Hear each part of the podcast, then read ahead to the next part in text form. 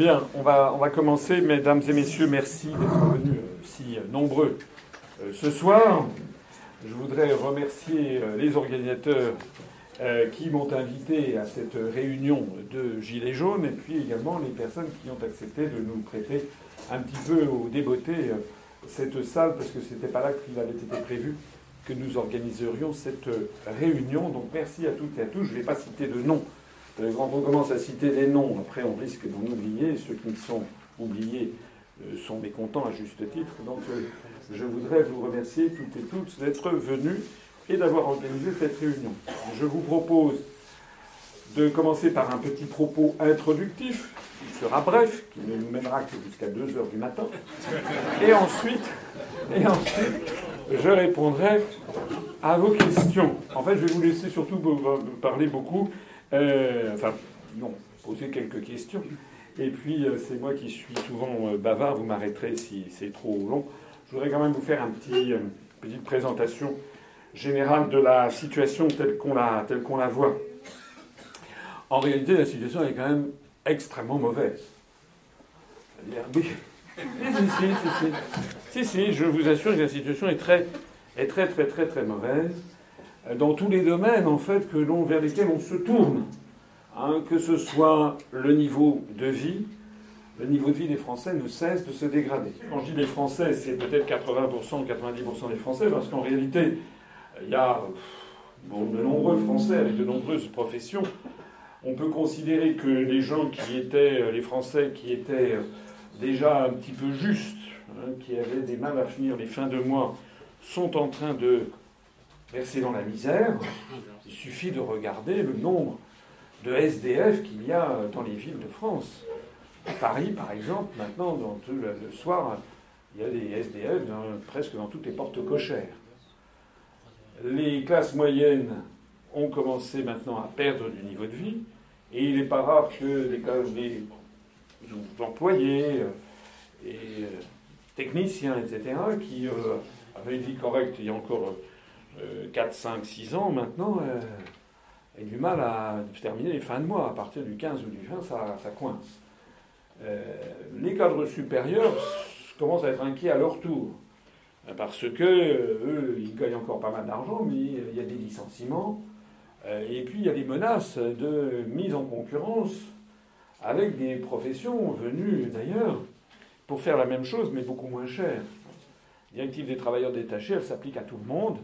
Et en particulier, euh, dans les années qui viennent, c'est quand même ça qui est nouveau aussi, c'est qu'il commence à y avoir des avocats, euh, des notaires, des gens qui étaient au-dessus euh, de la société, au-dessus du panier, et qui commencent à être très inquiets pour leur sort.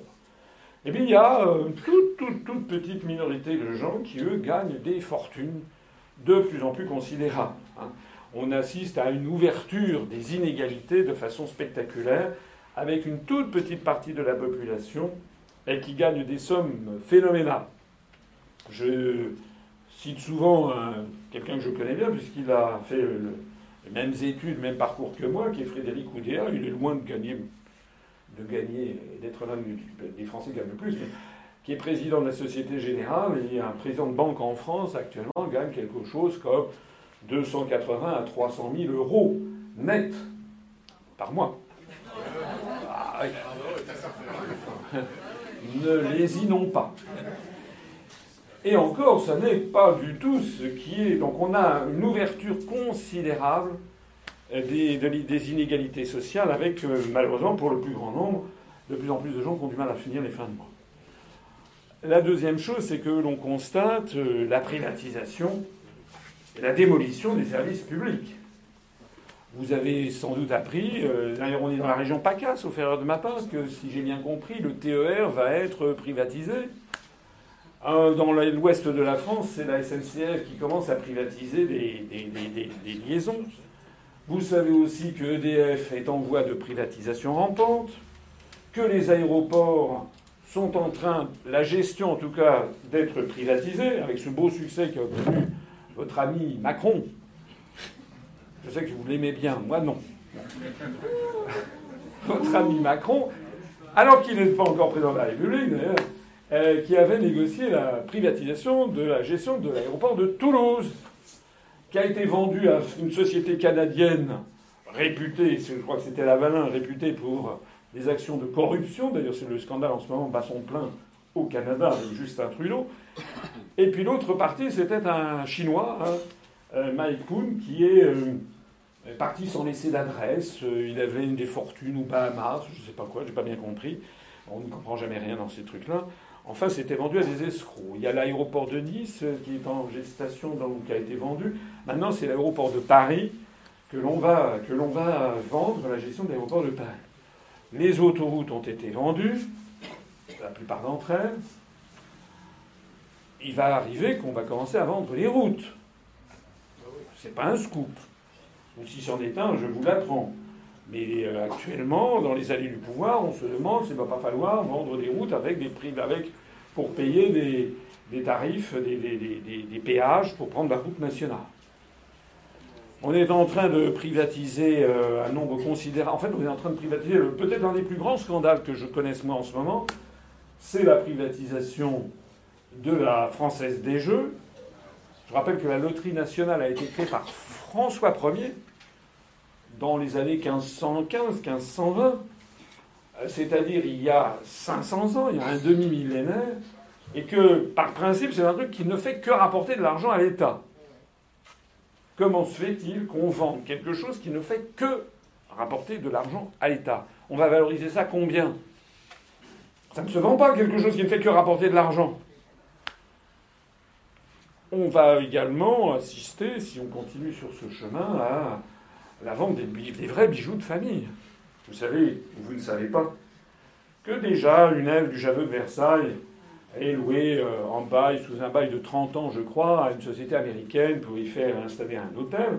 Mais si on continue sur cette pente, euh, dans 5 ans ou dans 10 ans, on va nous expliquer, bah, vous comprenez, euh, finalement la Joconde, peut-être on pourrait avoir une reproduction, et puis on pourrait vendre la Joconde à l'émir du Qatar et que les, collections du patrimoine national, qui sont ce que nos les générations, les 40 générations qu'ont fait la France ont accumulé pour nous, euh, vont risquer d'être dilapidées les unes après les autres. Côté du droit du travail, euh, c'est la démolition aussi qui prévaut. De plus en plus, il va être de plus en plus compliqué d'avoir un contrat à durée indéterminée. Ça va être maintenant des contrats à durée déterminée et puis des contrats de plus en plus euh, courts, avec une protection de plus en plus faible, avec la suppression prévue du SMIC.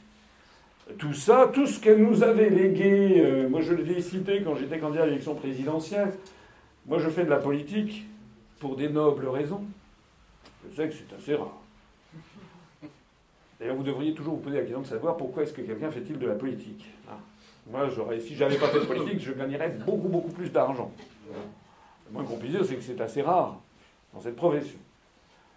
Moi, je fais de la politique parce que je pense à des gens que j'ai aimés étant petit, et je me rappelle, quand j'étais petit, mon grand-père qui me disait Tu as de la chance, tu auras une meilleure vie que nous.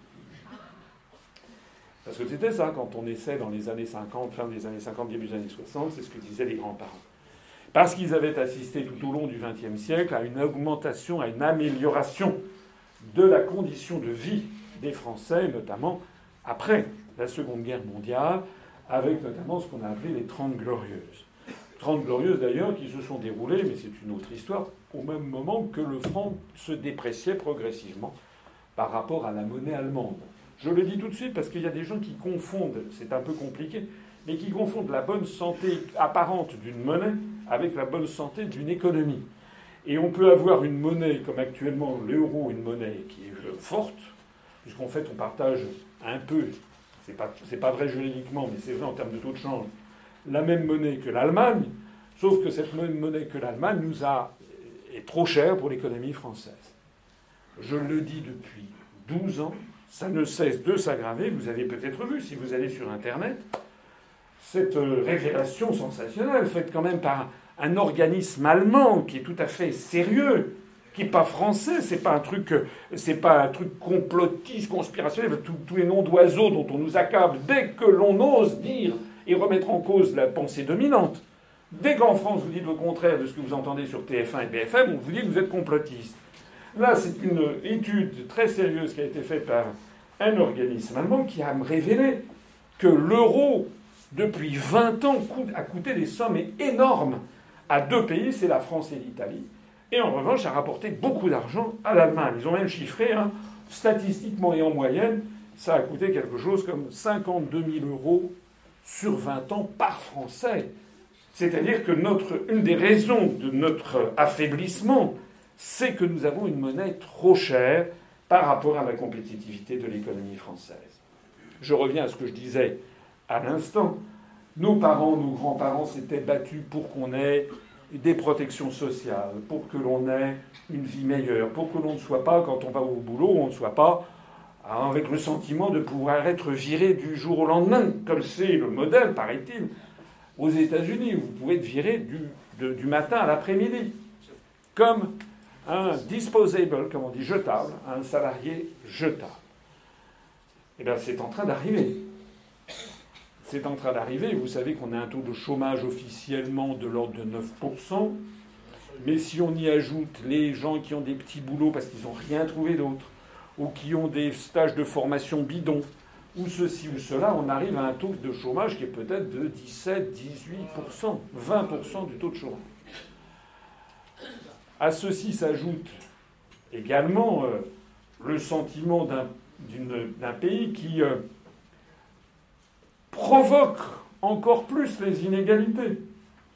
Macron supprime l'impôt de solidarité sur la fortune. Ça coûte à peu près 4 milliards d'euros au budget d'État. 4 000 millions d'euros. Hein. C'est des sommes tellement énormes qu'on ne se rend pas compte. Au même moment, le gouvernement a décidé, vous savez que le gouvernement, c'est celui qui décide des taux d'intérêt qui vont être donnés aux détenteurs de livret A de caisse d'épargne. Livret de caisse d'épargne, c'est tout le monde. 80% des Français ont un livret de caisse d'épargne. Donc c'est par définition même, c'est l'épargne populaire. La moyenne, en gros, est de, chez le dépôt est de 4500 euros sur un livret de caisse, d'épargne. Pour beaucoup de Français, c'est parfois la seule économie qu'ils ont, les seuls sous de côté en cas de coup dur. Eh bien, le gouvernement a décidé royalement, pour 2018, d'accorder un taux d'intérêt de 0,75%. Alors que selon les calculs de l'INSEE elle-même, l'inflation l'année dernière a été de 1,9%. Alors, pas ici entrer dans des calculs financiers complexes, mais si vous avez un taux d'inflation de 1,9% sur un an, et que l'État vous donne 0,75, ça revient en fait à ce que l'État vous pique la différence entre 1,9 et 0,75, c'est-à-dire 1,15%. Et on estime que l'État, a fait la poche des détenteurs de, de, de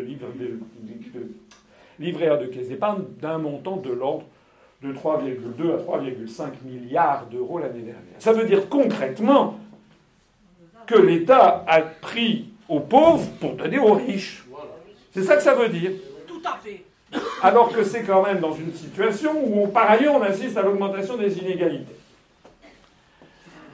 On assiste aussi à la démolition de ce qu'a été notre pays avec la fusion forcée des communes. Fusion forcée des communes qui n'était dans aucun programme présidentiel. Jamais personne n'a demandé aux Français votre petit village dans lequel vous vivez. Je m'adresse ici plutôt aux gens qui vivent dans des villes de moins de 1500 ou 1000 habitants, eh bien, elle va être fusionnée d'office. C'est pourtant ce qui se passe.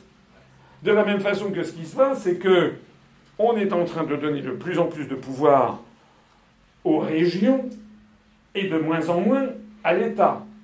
De plus en plus aux régions, de moins en moins aux départements. De moins en moins aux petites communes, de plus en plus aux communautés de communes. Il y a derrière tout ça une politique cachée aux Français que je suis le seul responsable politique à expliquer depuis des années. Et malheureusement pour mon pays, ce que je dis est vrai. Est vrai parce qu'il est confirmé par les éléments. Ces décisions, j'y reviendrai tout à l'heure, nous sont imposées dans un objectif politique très précis. Alors, je terminerai ce descriptif également avec la situation internationale. La situation internationale, les Français, c'est pas la première de leurs préoccupations, on peut les comprendre. Quand on a un problème de fin de mois, on ne s'intéresse pas beaucoup à ce qui se passe à 5000 km ou à 10 000 km. Néanmoins, je voudrais rappeler d'abord que M. Macron est en train de se fâcher avec la planète entière. Il nous donne des leçons de morale constamment, de démocratie, etc., et puis qu'il faut être ouvert sur le monde et y est sain. Depuis qu'il est à il s'est fâché avec Poutine, avec Trump. Vous savez, quand il est allé voir Trump, Trump avait, il avait, Trump l'avait présenté comme un bichon qu'on présente dans un concours canin. En disant, regardez, il avait dit, oh, he's almost perfect. Il a dit, ça, il est presque parfait. Et puis il avait dit qu'il y avait des pellicules. Donc il avait brossé les pellicules comme ça, puis il a dit, ah, now it's perfect. C'est une humiliation énorme. Est-ce que vous imaginez Kennedy en 62 ou 63 euh, dire à Charles de Gaulle, alors Charles de Gaulle était plus grand, en disant euh, Attendez, le général, je vais vous enlever vos, pellicules.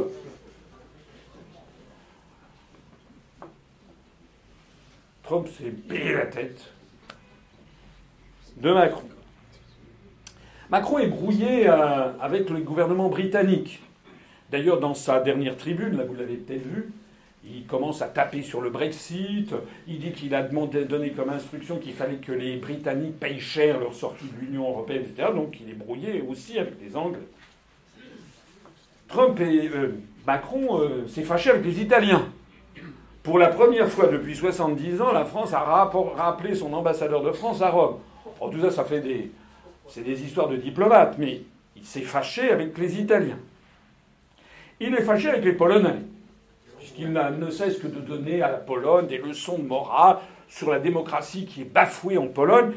Pourquoi d'ailleurs ça? Parce que figurez-vous que le gouvernement polonais a décidé que les membres du Conseil constitutionnel, la Cour suprême polonaise, prendraient leur retraite à 60 ans et les successeurs seraient nommés par le gouvernement.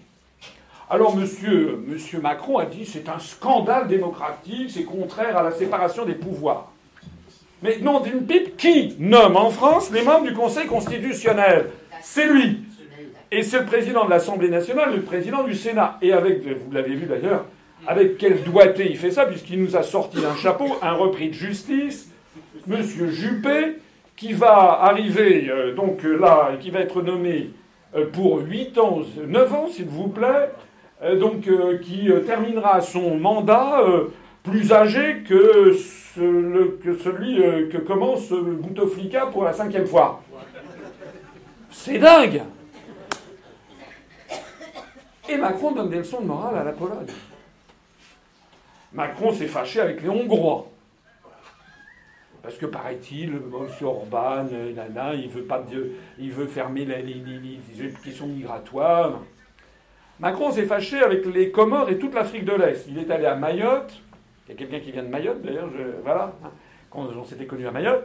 Euh, il s'est fâché avec, parce qu'il est allé à Mayotte, j'avais notre petit département euh, de l'océan Indien, dans le canal de Mozambique. Puis, euh, vous savez qu'il y a un drame de l'immigration, c'est qu'il y a des, habitants des Comores qui viennent régulièrement essayer d'entrer à Mayotte et puis ils meurent, ils meurent dans le canal de Mozambique qu'on soit pour ou contre l'immigration, c'est toujours un drame humain de voir des femmes, des enfants et des hommes qui, meurent sous les. Moi, j'y suis allé, j'avais parlé avec le colonel de gendarmerie qui avait les larmes aux yeux de, des spectacles quotidiens qu'il voit. Et Macron a dit Ah oui, dans le canal de Mozambique, on va surtout à la pêche aux Comoriens. C'est ignoble hein. Alors, il s'est déjà mis à dos les Comoriens, toute l'Afrique de l'Est. Après ça, il est allé, vous savez, en, en, en Afrique de l'Ouest.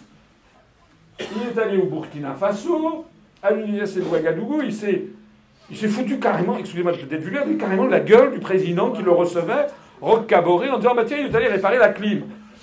Il s'est brouillé avec toute l'Afrique de l'Ouest. Après, il est allé au Ghana. Le président du Ghana lui a, lui a, très mal traité. Voilà. D'ailleurs, même quand il est allé en Australie, comme il parlait mal l'anglais, il a, donné, il, a, il a fait la. Il a, dit, il a dit de la femme du Premier ministre anglais, il croyait faire un. Il croyait il croyait, euh, il croyait bien faire et, il a dit que la femme du Premier ministre euh, britannique, elle était bonne. Il croyait trousser un compliment, il a fait que trousser euh, la, la, dame. Enfin d'ailleurs, j'en sais rien au passage. Bref, bref, en matière internationale, c'est également une catastrophe. Et la tribune qu'il a signée il y a quelques jours sur les questions européennes, j'ai été interrogé là-dessus hier, j'étais invité à l'émission de Thierry Ardisson sur C8, que je vous invite à regarder demain soir à partir de 18h45, je crois, parce que s'il n'y a pas trop de coupes, c'est. C'est trois étoiles dans le Michelin, vous le voyez. Donc, euh, donc là, non, la situation, elle est quand même très très mauvaise.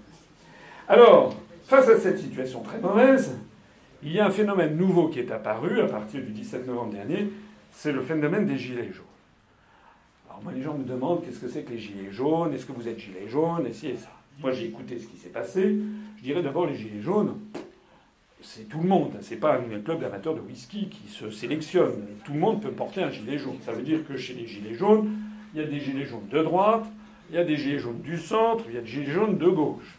Vous avez des gilets jaunes qui ont, tendance à porter des revendications de nature sociétale, par exemple sur l'IVG, le mariage pour tous. Vous avez plutôt des traditionnalistes, des, des, gens de droite. Vous avez des gilets jaunes qui ont plutôt tendance à porter des revendications de type euh, économique ou fiscal, remettre en cause par exemple la suppression de l'ISF, qui veulent recréer l'ISF, ou qui veulent s'attaquer à ce scandale absolu qui est le CICE, où on donne 40 milliards d'euros, dont d'ailleurs beaucoup d'argent à des très grands groupes financiers qui n'en peuvent plus de donner des dividendes à leurs actionnaires, on leur en donne encore. Et puis vous avez des gilets jaunes qui, eux, ont une autre vision des choses, euh, qui ont commencé, je pense que ça c'est très très porteur, enfin c'est très intéressant, c'est d'aller au-delà de ces revendications spontanée, quotidienne, c'est de se poser une autre question, c'est le problème de l'organisation des pouvoirs publics. Et comment se fait-il, parce que c'est le sentiment que les gens ont, comment se fait-il que, en fait, euh, où est passée notre démocratie? C'est-à-dire que l'on vote à droite ou on vote à gauche. En fait, à part des détails, on a un peu la même politique de Sarkozy en Hollande, de Hollande en Macron, etc. Et une politique que les Français majoritairement rejettent. Donc cette catégorie de gilets jaunes-là aura tendance à s'intéresser à d'autres questions, notamment celle de, posée par euh, mon ami Étienne Chouard sur le référendum d'initiative citoyenne, que vous savez qui je suis, que moi j'avais proposé depuis 2011 sous la forme de référendum d'initiative populaire. C'est pas exactement marré, mais c'est pratiquement la même chose. Euh, et puis, et puis, et puis d'aller au-delà. Alors au-delà, ça veut dire quoi? Ça veut dire que et c'est ça qui est assez formidable dans ce mouvement, assez composite, avec des gens qui ne sont pas d'accord sur plein de choses. Mais les Gilets jaunes, ils sont tous d'accord sur une chose, c'est que c'est quand même au peuple français de décider. Ça s'appelle la démocratie. Demos, kratos. Demos, le peuple, kratos, le pouvoir. Et si on, si on est alors, ou bien on est en démocratie, c'est donc le peuple qui doit décider, ou bien on n'est pas en démocratie. On considère que ça doit être euh, Pierre, Paul ou Jacques qui est plus compétent. Moi, on me reproche souvent, on me l'a encore reproché, je ne sais plus où, de parler de dictature européenne. Oui, c'est une dictature. Parce que c'est quoi une dictature? Étymologiquement. Étymologiquement, il faut remonter à l'Antiquité gréco-romaine. Un dictateur, c'était quelqu'un qui dictait ce qu'il fallait faire dans le cas où une, une cité était assailli par l'étranger. À ce moment-là, on remettait tous les pouvoirs à un expert, un expert en art de la guerre, en poliorcétique. C'est peut-être pas ce mot, c'est l'art des sièges, des sièges militaires. Quelqu'un qui était capable de sauver la ville, la cité, de ceux qui voulaient la détruire. Et c'est lui qui donc donnait des instructions. On suspendait en quelque sorte les libertés publiques. Mais qu'est-ce que c'est que la construction européenne? Qu'est-ce que c'est en fait que les commissaires européens, si ce n'est que des dictateurs au sens. C'est même pas polémique, c'est au sens vraiment politique profond que je le dis. Ils sont pas élus, euh, notamment. Ce qui est important, c'est que de plus en plus de gilets jaunes, notamment sur les ronds-points, ont commencé à réfléchir, et puis de proche en proche, ils ont commencé à se dire mais d'où est-ce que le mal vient? Quelle est la cause des causes des causes? Et progressivement, et c'est pour ça que notre mouvement politique en ce moment monte de façon verticale. Thierry Ardisson me l'a confirmé hier soir en off. D'ailleurs, qu'est-ce que vous montez en ce moment? C'est parce que les Français commencent à découvrir que ceux qui détiennent vraiment le pouvoir, ceux qui décident du pouvoir, ne sont plus en France. Très concrètement, ils sont à la Commission européenne à Bruxelles pour fixer les directives qui vont ensuite être intégrées dans le droit français par nos députés, qui n'ont pas le choix. Ils vont être à Francfort, à la Banque Centrale Européenne, qui va gérer la monnaie, gérer le taux d'intérêt, nous imposer des politiques de rigueur, suivre notre déficit budgétaire. Et ils sont à Washington pour l'OTAN, c'est-à-dire pour toute notre politique étrangère. Ce que je dis là, ça n'est pas du comploto, complotisme, gna gna gna gna gna. Les gens d'ailleurs maintenant, heureusement, de moins en moins de Français entrent dans cette machination qui consiste à refuser tout débat en simplement en fulminant une excommunication, vous êtes complotiste. Non, non. C'est pas du complotisme, c'est que les gens maintenant ils vont se renseigner, ils vont regarder d'où est-ce que ça vient, et notamment les traités. C'est comme quand vous êtes, si vous avez un emploi, si vous êtes salarié, quand vous êtes salarié dans une entreprise, vous signez un contrat de travail.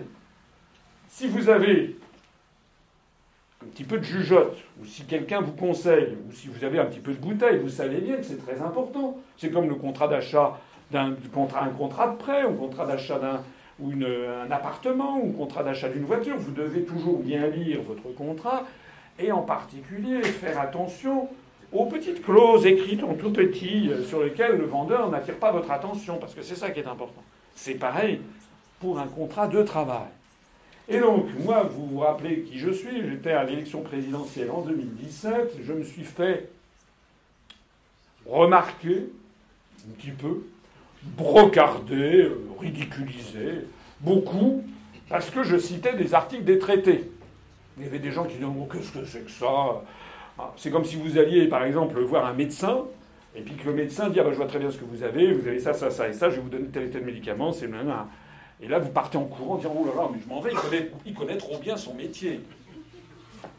Ou si vous alliez voir un avocat euh, pour un problème avec votre employeur, vous allez voir un avocat spécialiste du droit du travail qui dit Bah oui, je connais très bien, c'est l'article 57 bis du Code du travail, c'est la jurisprudence, machin chose, on va faire ça, ça et ça. Et vous fuyez en disant Mais qu'est-ce que c'est que ce type Il connaît trop bien le droit du travail, je vais vite aller voir un charlatan. Mais c'est ce qui s'est passé en fait. En fait, c'est ça. Moi, on m'a reproché d'expliquer aux Français qu'elles étaient des articles qui expliquaient la situation. Et les Français se sont dit, ben non, non, non, on va aller voir quelqu'un qui nous dit pensez printemps, les amis.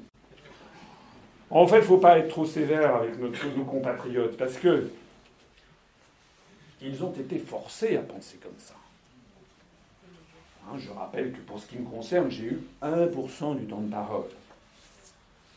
Et que lorsque je ne parlais pas, personne ne parlait de moi d'ailleurs. C'est-à-dire qu'il y avait des commentateurs pendant toutes les élections euh, qui parlaient des grands candidats, et c'est ça. Moi, jamais, je n'existais pas. Je rappelle que votre ami Macron a eu pendant deux ans avant l'élection présidentielle de 2017, il a eu des milliers d'articles de journaux le présentant, présentant à quel point il était formidable, et ci et ça, euh, avec des Paris Match et VSD, il y en avait pour toutes les catégories de la population le couple extraordinaire qu'il formait avec Brigitte Trogneux. Un truc extraordinaire. C'était le génie du siècle. Il a eu, pendant les mois précédant l'élection présidentielle, 120 couvertures de magazines. 120 couvertures de magazines, qui étaient d'ailleurs souvent reprises sur les kiosques à journaux. Moi, non seulement j'ai eu zéro couverture de magazine, mais mon nom n'a même jamais figuré dans aucun des magazines.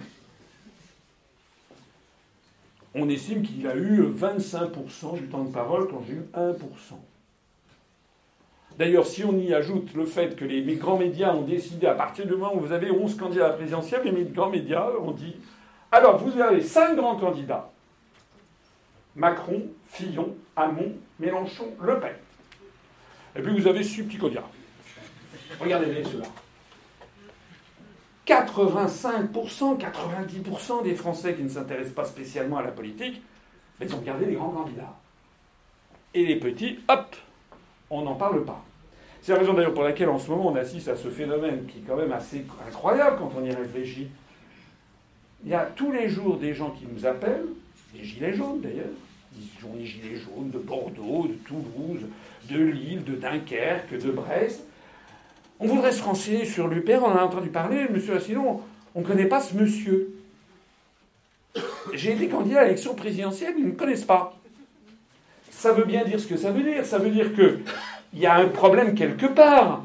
Normalement, quelqu'un qui a été candidat à l'élection présidentielle devrait être connu de tous les Français, qui aurait dû être au courant de façon approfondie de ses analyses et de ses propositions. Mais si vous y réfléchissez, il n'y a pas que moi d'ailleurs. Hein. Vous mettez Poutou, vous mettez Artaud, vous mettez euh, La Salle, vous mettez euh, euh, même Dupont-Aignan. on avait droit à des miettes. Et moi, quand par ailleurs j'arrivais devant une chaîne de radio ou de télévision, on me disait, on me traitait en gros comme si j'étais à peu près un mélange entre Barbe Bleue et Marc Dutroux, quoi. Quel effet ça fait Vous êtes on dit, de vous que vous êtes complotiste, conspirationniste. Un jour, il y a un journaliste me dit Ça fait quel effet d'être un petit candidat Je lui ai répondu Ça fait quel effet d'être un petit journaliste La notion de. La notion de petit et de grand candidat est un scandale en soi, puisque nous avons normalement tous la même dignité, puisque nous avons tous eu plus de 500 parrainages. Moi, j'ai eu 587 maires, 584 maires, et puis euh, deux, conseillers départementaux et un conseiller régional, je crois, qui m'ont parrainé. Donc normalement, je devrais avoir la même. Euh, ce qui se passait en 1965, à l'élection présidentielle de 1965, tous les candidats avaient exactement le même temps de parole et les journalistes avaient interdiction de commenter ça entre les moments. Alors que maintenant, c'est... lorsque les gens me disent Macron a été élu démocratiquement, non, il a été élu médiatiquement. Ce sont les médias qui ont décidé qu'il devrait être élu. Alors on, Alors, on est dans quelle situation aujourd'hui? On est dans la situation d'un pays. Euh, moi, je compare les, les, Français à des passagers qu'on fait monter dans un avion. Les fait monter dans un avion. Ils s'assoient. Et puis, euh, on leur dit, maintenant, vous allez élire le commandant de bord. Alors, vous avez 11, 11 prétendants au poste de commandant de bord qui passent. Et puis, il y en a un, alors, il y en a un qui est... Euh, euh, il y a une femme, deux femmes, d'ailleurs. Et puis, ils passent, alors, ils essaient de dire 3-4 mots. Il y en a un, il occupe 25% du temps de parole à lui tout seul, et il dit « Pensez vacances, les amis !»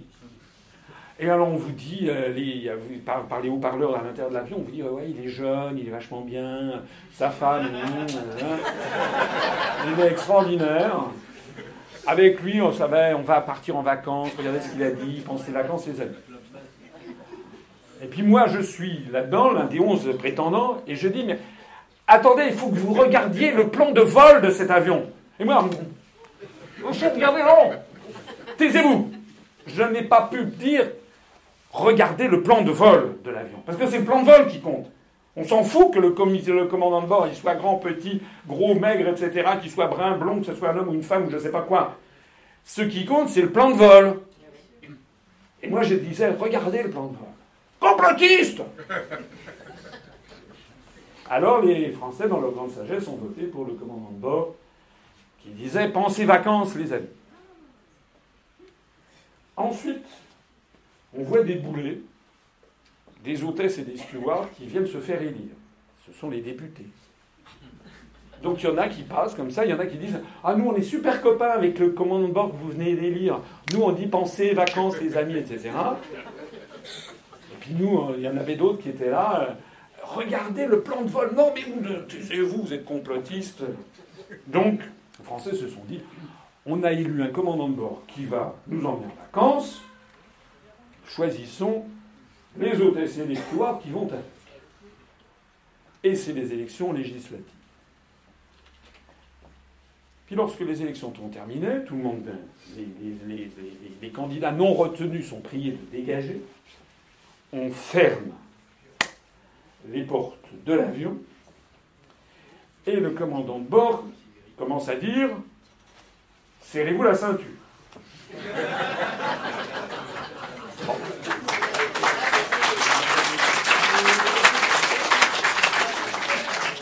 Français ont un doute.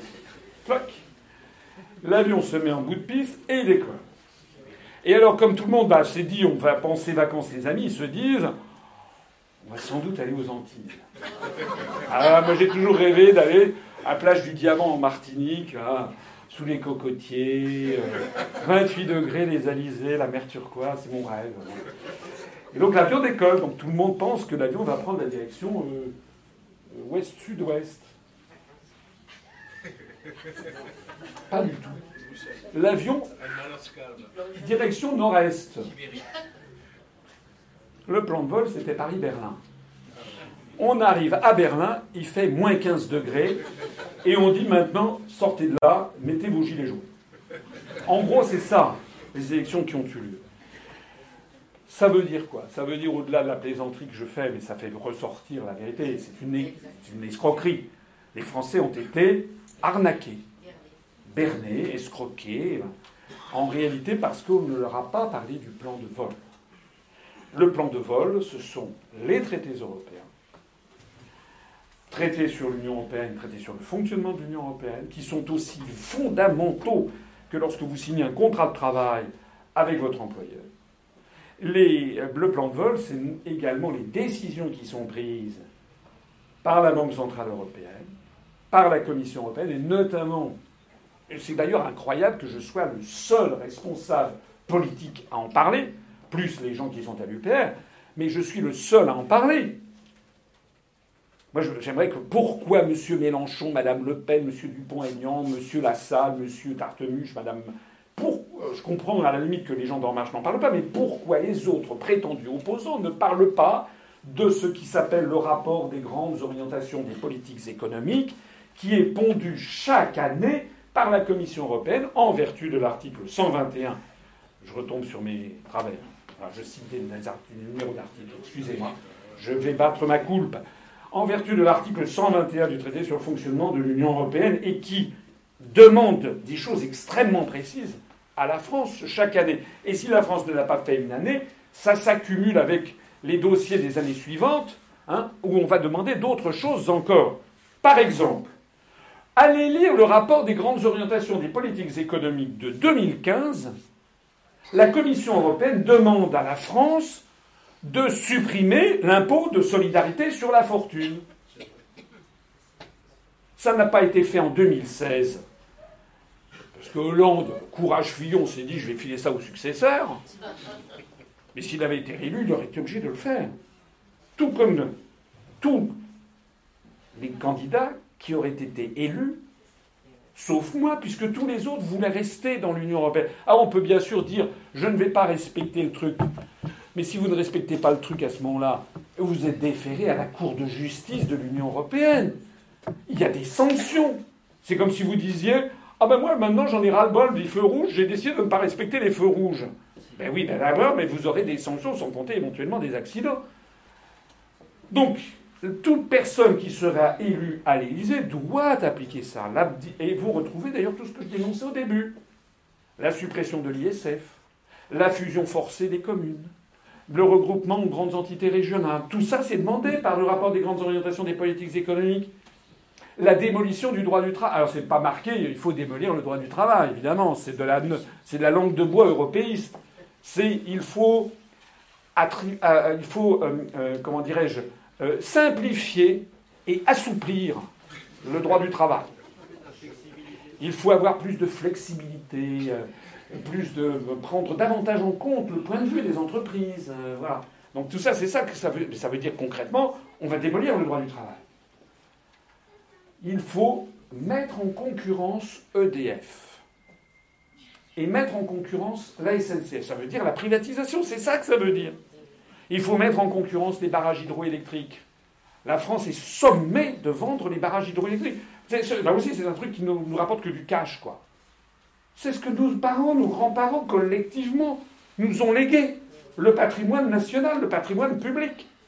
Et nous sommes obligés de le vendre pour le vendre, en fait, à une oligarchie financière qui va se faire un blé monstre avec. Et malheureusement, je suis obligé, vous savez, quand on ne comprend pas quelque chose, c'est qu'il y a quelque chose à comprendre. C'est qu'on est obligé de soupçonner les gens qui nous dirigent d'avoir un intérêt financier personnel dans toutes ces opérations. Les pilleurs d'État. Les pilleurs d'État, comme dirait effectivement euh, euh, Philippe Pasco. Je... Moi, quand j'étais candidat à l'élection présidentielle, j'ai eu la surprise. J'ai découvert, j'étais, euh, après, après Dupont-Aignan, j'étais, paraît-il, le candidat le plus riche. Mince. Avec ma femme, on s'est endetté sur 17 ans pour acheter un appartement parisien. Ah, je ne me rendais pas compte. C'est vrai que les appartements parisiens, depuis 17 ans, ont été extrêmement augmentés. Donc j'avais. Euh, quand même. Euh, moi, ma femme est fonctionnaire, je suis fonctionnaire, je me suis endetté sur. D'abord, première fois sur 5 ans, 10 ans pour acheter un appartement, le revendre, avoir plus grand, 17 ans, comment ça se fait? Alors j'ai regardé. Macron, il a gagné 3 millions d'euros par an chez Rothschild. Un inspecteur général des finances, euh, c'est pas, c'est pas, c'est le, poste le plus haut payé de l'administration. Je suis d'ailleurs bien moins garder ça maintenant mais c'est nettement moins de 10 000 euros par mois. Ça fait nettement moins de 100 000 euros par mois, par an. Macron, il a gagné 3 millions d'euros par an. Et paraît-il que, comme fortune, il a un studio à Pigalle. C'est dingue. Qu'est-ce qu'il a fait de cet argent? Bon. Alors.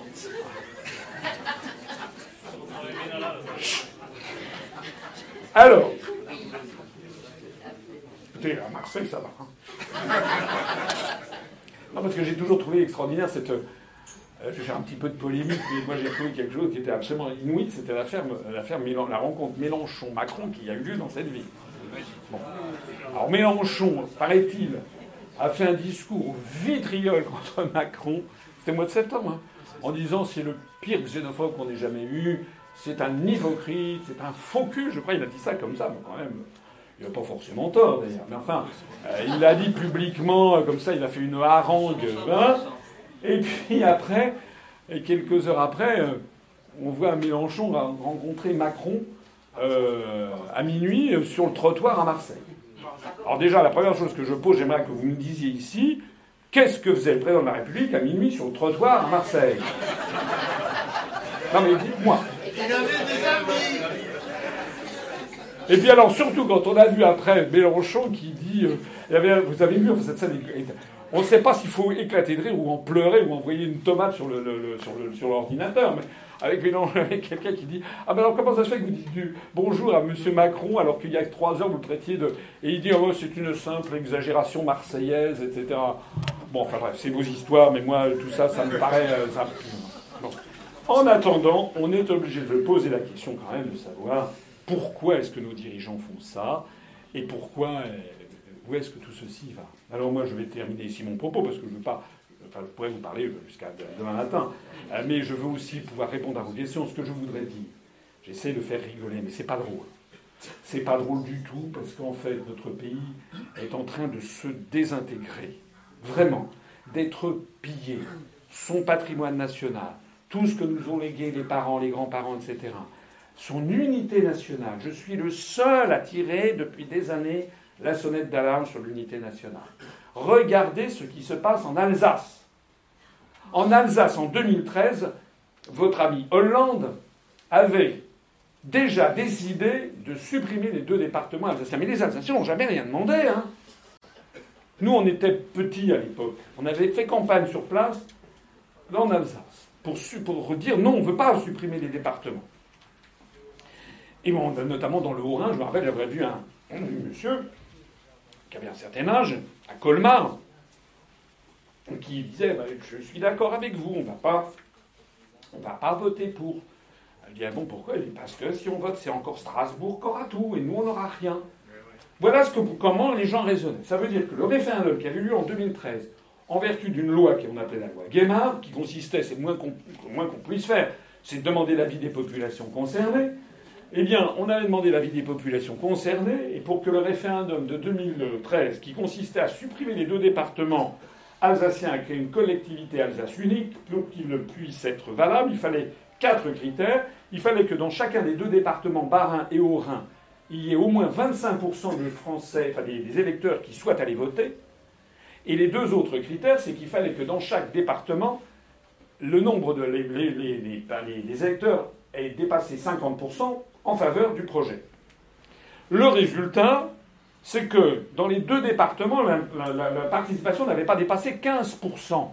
C'est déjà, ils n'étaient pas valables, les, référendums n'étaient pas valables parce que, ben parce que les gens, on ne sait pas ce qu'ils demandent. Les Français, ils, n'ont pas envie qu'on supprime le département des Bouches-du-Rhône ou le département du Bas-Rhin. Les Français, ce qu'ils voudraient, enfin, je parle sous votre contrôle, les Français, ils voudraient, un, ne pas perdre de pouvoir d'achat, deux, que les enfants une vie correcte, c'est-à-dire qu'ils trouvent un emploi stable et puis que voilà, qu'ils puissent vivre, quoi. Euh, trois, que le pays soit en paix. C'est bah, pas mal. Et puis quatre, éventuellement, qu'on puisse avoir une amélioration progressive des conditions de vie et, et voilà, et qu'on accessoirement que voilà, on passe tout à fait accessoire, mais que on retourne vers une certaine authenticité. Les Français en ont marre de la malbouffe. Les Français sont de plus en plus attentifs aux questions d'environnement, d'écologie. Voilà. Mais en gros, c'est pas si compliqué que ça. Mais jamais les Français ne disent moi, ce que je voudrais, c'est la privatisation de la Poste. Moi, ce que je voudrais, c'est la suppression du département de Vaucluse. Ça n'existe pas. D'ailleurs, c'est ce que Macron nous prépare. Hein. Il va dire après ce grand débat, c'est pas un grand débat, hein. c'est un one-man show qui fait campagne d'ailleurs. Il fait campagne aux frais de la princesse, c'est-à-dire la princesse étant vous et moi. C'est totalement illégal, totalement. C'est incroyable ce qui se passe en ce moment. Il occupe 80% de l'espace médiatique pour faire sa propre campagne. Et euh, Macron euh, va vous sortir d'un chapeau. Alors voilà, j'ai compris ce que les Français veulent. Ils veulent supprimer le nombre de députés, supprimer le nombre de départements. On vous a jamais posé la question. Et puis, euh, pour le reste, Bernic, le, quoi, le référendum? Non, non, non, ça, ça n'est pas pour vous. Vous êtes trop, vous êtes trop ignare, vous êtes trop ignorant, ou alors peut-être il y aura peut-être un. Donc en fait, le, grand débat va évidemment accoucher d'une souris, mais pour les raisons que vous avez comprises, Macron ne peut pas répondre aux sollicitations des Gilets jaunes. Il ne le peut pas. Il ne peut pas recréer l'impôt de solidarité sur la fortune, puisqu'il l'a supprimé à la demande de la Commission européenne. Il ne peut pas interdire la privatisation des services publics, puisqu'il a le, pistolet sur la tempe. Il ne le peut pas. Regardez par exemple ce qui se passe outre-Manche, avec le Brexit, qui va avoir lieu sans doute le 29 mars prochain. Je ne sais pas si vous suivez ce qui se passe. Alors il est de bon ton ici de dire c'est la catastrophe.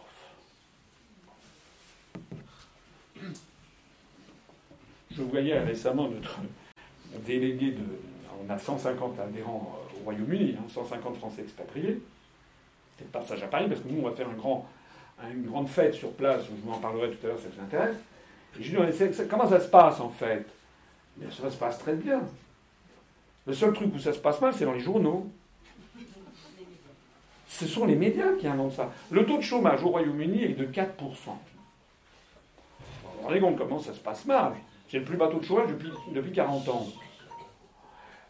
Comme ils sortent du, de l'Union européenne, la directive travailleurs détachés ne s'applique pas. Effondrement du nombre de travailleurs venus des pays de l'Est. Manque de travailleurs qualifiés. Conséquence, augmentation des salaires. Pensez comme c'est catastrophique. Britanniques, on voit leur salaire augmenter. le, taux de chômage a continué à diminuer depuis deux ans. Il est tombé à 4%, ils voient leur salaire augmenter. Privatisation. Madame Thatcher avait tout privatisé.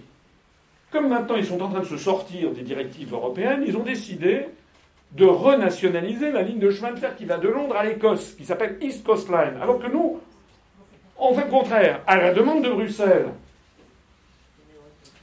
ils sont en train également d'imposer maintenant pour les marchés publics une nouvelle contrainte totalement interdite par Bruxelles, c'est que pour les marchés publics au Royaume-Uni, désormais, 60% doit être fabriqué au Royaume-Uni.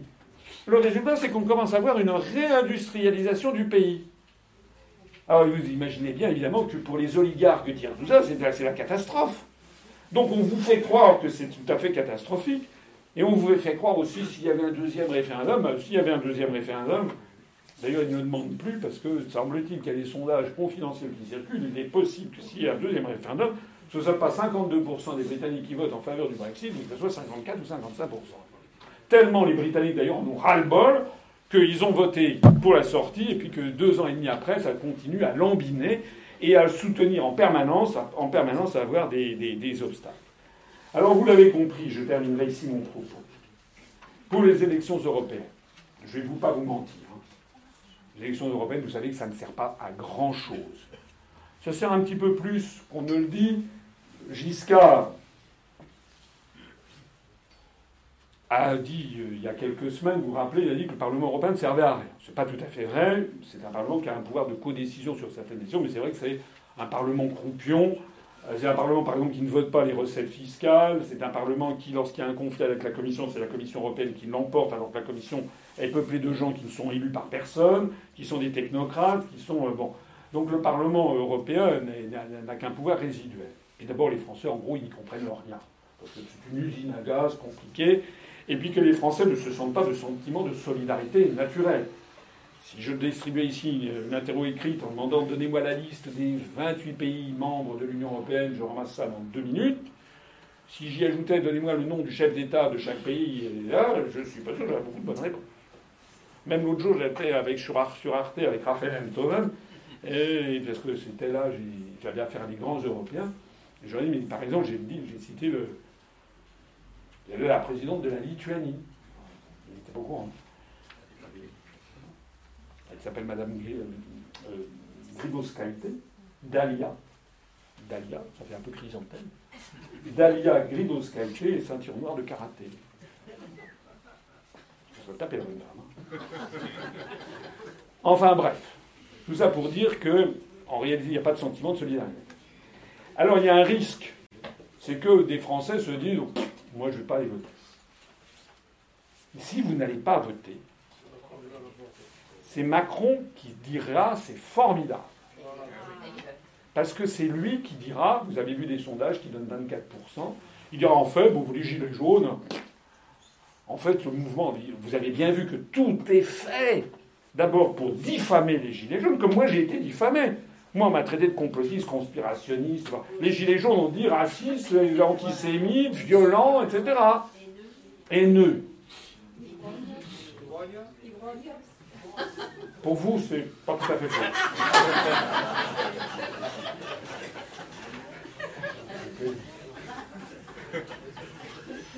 Objectivement, les gens qui ne vont pas voter vont donner vous confortez Macron. Parce que ceux qui ne vont pas, je veux dire, comprenons bien, je veux dire, les gens qui ne sont pas d'accord avec Macron, il faut surtout qu'ils aient voté.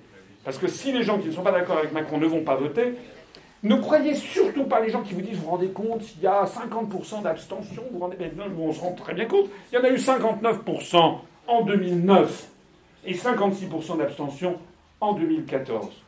En Estonie, en 2009, il y a eu 89% d'abstention. Parce que ça n'intéresse personne, ces élections. Il y a eu 11% de votants. Il n'en demeure pas moins que les gens qui ont été élus ont été élus. Voilà. Je voudrais toujours dire aussi aux abstentionnistes que les traités européens, ils s'appliquent aussi aux abstentionnistes. La politique de Macron, elle s'applique aussi aux abstentionnistes. Donc surtout, alors si vous êtes pour Macron, je vous conseille en effet de vous abstenir. Oh, mamie, tu aimes bien Macron, mais finalement tu es un peu fatigué aujourd'hui. Reste chez toi. Donne-moi, donne-moi. Mais si vous êtes anti-Macron, surtout, allez voter. Mais n'allez pas voter pour lui. Allez voter pour quelqu'un d'autre. Ben, vous allez voter pour qui? Alors, non, mais j'insiste sur un aspect des choses. D'abord, c'est un vote à un tour. C'est pas un vote à deux tours. Donc, faut arrêter les billards à cinq bandes. à Paris, il y a plein de gens maintenant, dès que je sors. C'est presque Madonna. Pas tout à fait. Non, mais très, sans rire. Très souvent, quand je sors, il y a des gens qui m'abordent dans la rue qui me disent Ah, monsieur Assino, vous êtes formidable, vous êtes extraordinaire. Oui, oui, c'est exact. Mais je leur dis ensuite Mais est-ce que vous avez voté pour moi? Euh... Alors, il y a des gens qui ont voté pour moi, mais il y a beaucoup qui disent ben, euh, Non, j'ai. Euh, alors quoi? Ben, J'ai voté utile. Et j'ai dit C'est quoi utile? En général, ils ont voté Le Pen ou Mélenchon. Mais je dis finalement, c'était utile ou c'était inutile? C'était totalement inutile. Tout le monde sait bien que face à Mme Le Pen, un homme serait élu. C'est d'ailleurs ce qui est passé.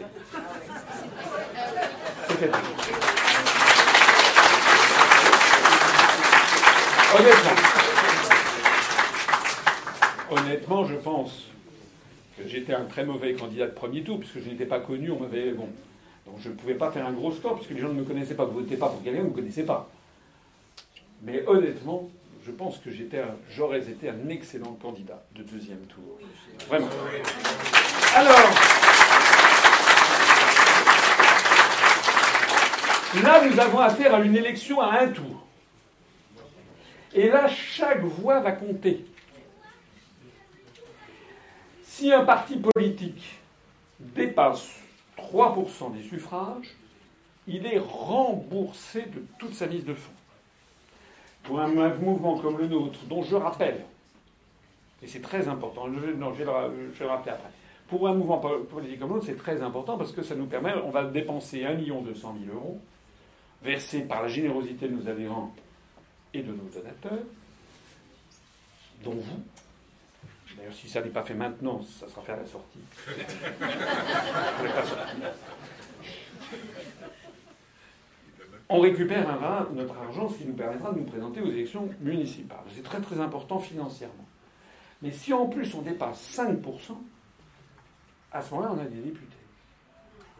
Alors ça, il faut bien mesurer ça. C'est-à-dire que quel député voulez-vous si vous voulez protester contre Macron? Les républicains? Honnêtement. Les républicains, qui sont les héritiers de l'UMP, qui sont les héritiers du RPR, ont des députés depuis l'élection du Parlement européen au suffrage universel en 1979. Ça fait donc 40 ans qu'il y a des députés de cette mouvance. Bon.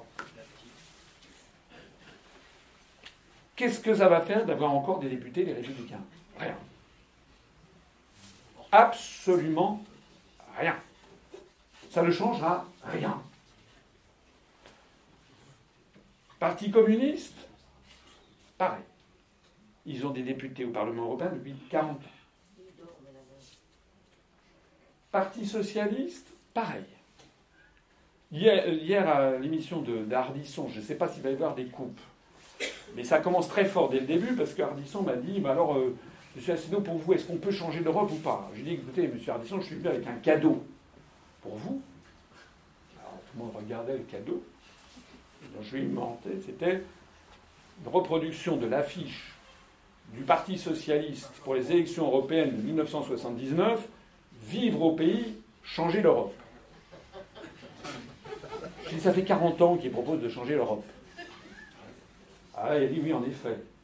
Et après, j'en avais d'autres, des cadeaux, je lui ai montré, c'était euh, le Front de gauche pour changer l'Europe, Sarkozy, changer l'Europe, Monsieur Dupont-Aignan, changer l'Europe, les, les, le ELV les Verts pour la Constitution européenne, pour une autre Europe. Donc en fait, ils sont tous pour une autre Europe ou pour changer l'Europe depuis 60 ans. Ah, il dit oui, en effet. Ah, il y a le, député d'En Marche qui était là, qui, tirait triste mine, mais qui a aussitôt, après, quand on lui a donné la parole, il a dit bah, Nous, ce qu'on propose, c'est de changer l'Europe. Alors.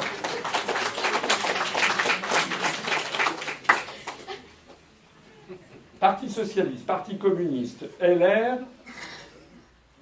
de, même ELV, les, les écolos, ils ont des députés depuis 40 ans.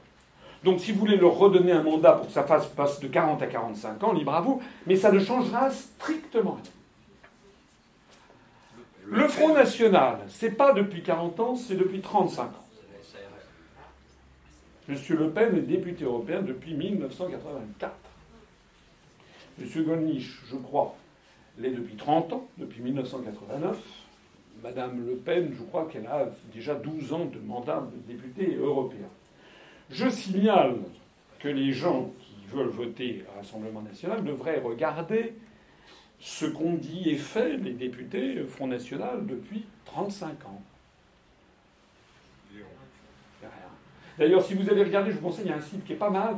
C'est un site qui dresse la liste des présences au Parlement européen. Le dernier et l'avant-dernier, c'est Philippot et Jean-Marie Le Pen. En termes de présence sur 735 députés, ça fait grand genre. Grand genre. Donc il ne se passera rien.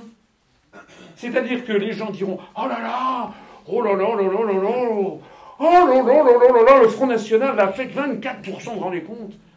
Et puis trois jours après, c'est terminé. On va qu'à autre chose, il ne se passe rien. Si à la fin du mois, il touche. Ah oui, alors à la fin du mois, il touche.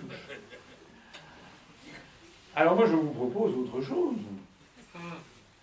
Je vous propose de faire le vote qui fait le plus peur à l'oligarchie. Tellement peur que l'on cache ce parti politique. Tellement peur que depuis 22 mois, ce parti politique a été totalement interdit d'antenne de toutes les télévisions publiques françaises et de TF1 et de LCI et de LCP au mépris de toutes les lois sur la pluralité politique. Un parti politique qui fait tellement peur que les instituts de sondage, lorsqu'ils appellent les Français, on a des remontées, et ils demandent actuellement, peut-être que ça va vous arriver, vous avez voté pour qui en 2017 Alors là, il y a 11 choix. Normal. Donc il y a nous, certains de nos adhérents qui nous ont dit ben, j'étais appelé par. L'un c'était par l'IFOP, l'autre par la Sofres, deux autres par la Sofres, un par, par euh, Ipsos. Et il dit, ben, euh, comme ce sont nos adhérents qui nous signalent ça, ils disent ben, j'ai voté euh, à Sino. Ah, très bien. C'est une dame au téléphone en général, parfois un monsieur. Et, voilà. et puis après, quelques autres questions. Deuxième, question, c'est et vous allez voter pour qui aux européennes? Alors il dit ben, j'ai voté pour la liste Asselineau. Euh, oui, mais ça, j'ai pas. Donc il faut que vous disiez un autre parti. Euh, ben, de quel autre parti vous, vous sentez-vous le plus proche? Mais, mais, attendez, pourquoi vous l'avez pas? Non, non, alors attendez, je vais vous expliquer. On a le NTA, lutte ouvrière, euh, comment dirais-je, Dupont-Aignan, euh, voilà, les patriotes, mais UPR, on n'a pas. Alors vous ne me croyez peut-être pas, mais on a eu heureusement un de nos adhérents qui a eu quand même la présence d'esprit, il avait un logiciel de, sur son téléphone, de, vous savez, vous pouvez mettre d'enregistrer, d'enregistrer le truc. Je crois qu'il est où, Fabien? Il est là. Vous allez, on va sortir dans quelques jours. Hein? On va sortir. Bravo ça, voilà.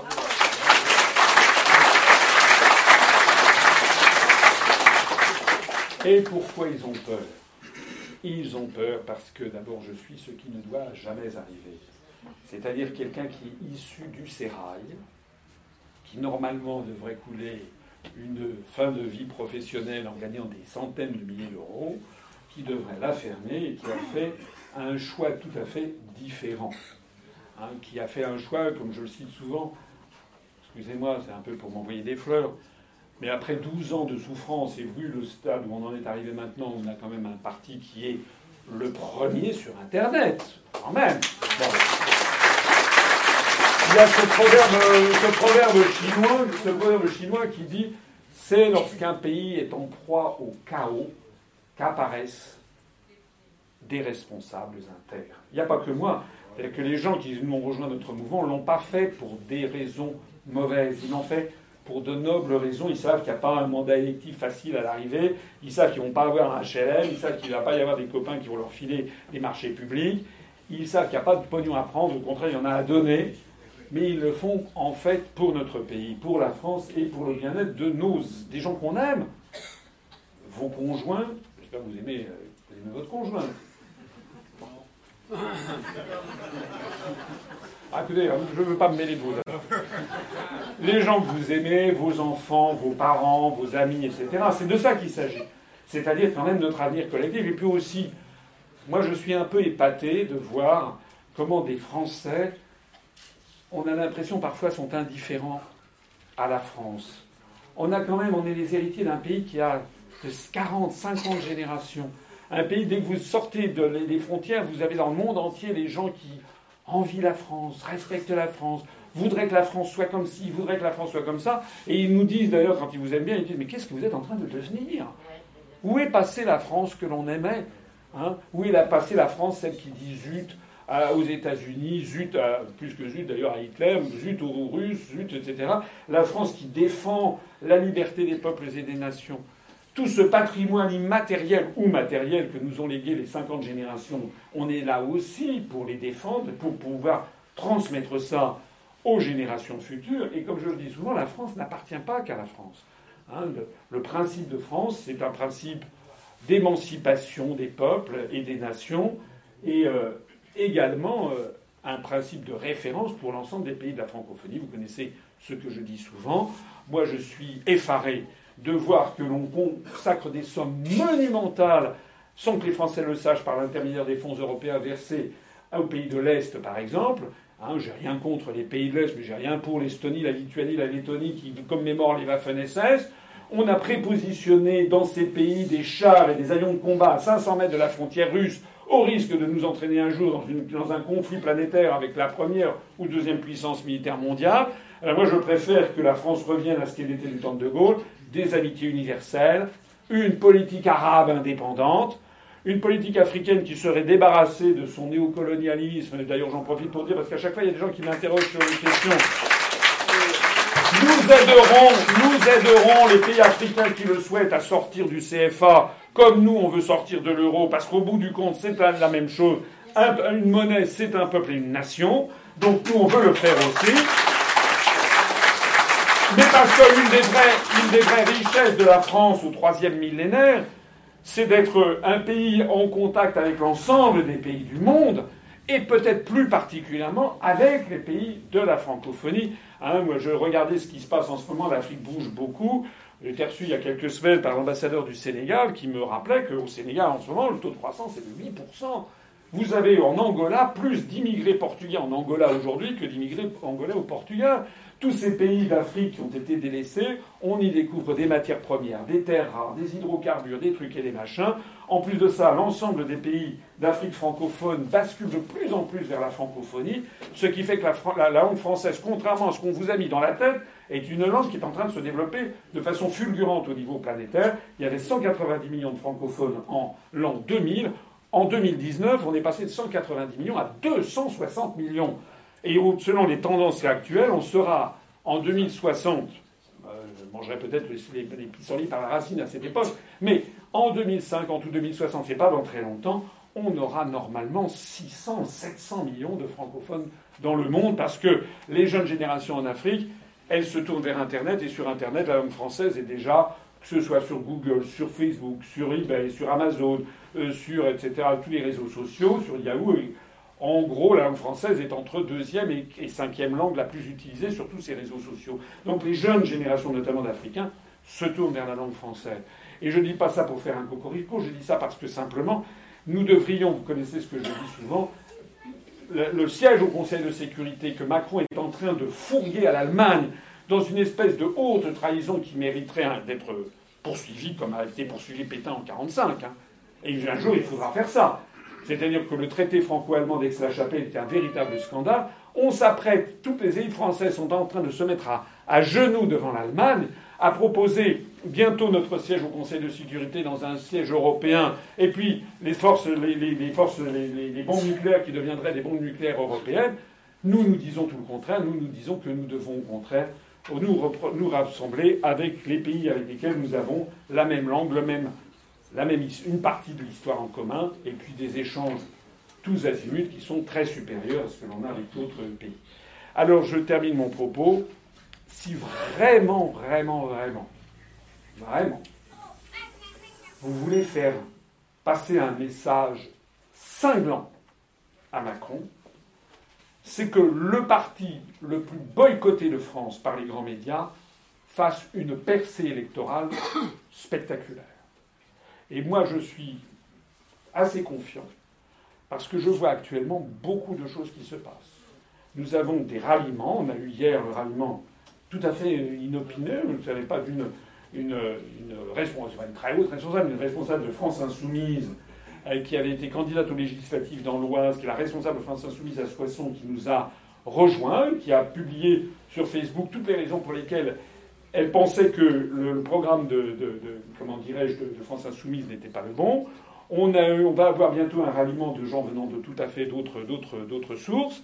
Chacun est là pour débattre. Hein. Moi, chacun peut avoir son opinion. Ce que je sais, moi, c'est que même chez les journalistes, mezza voce, il y a des choses qui se passent. Parce que les journalistes, des Français comme les autres, hein, ils ne sont pas toujours. Euh, et euh, je vois que les journalistes, en ce moment, se posent beaucoup de questions il constate les dérives autoritaires de la France, pour pas dire dictatoriales.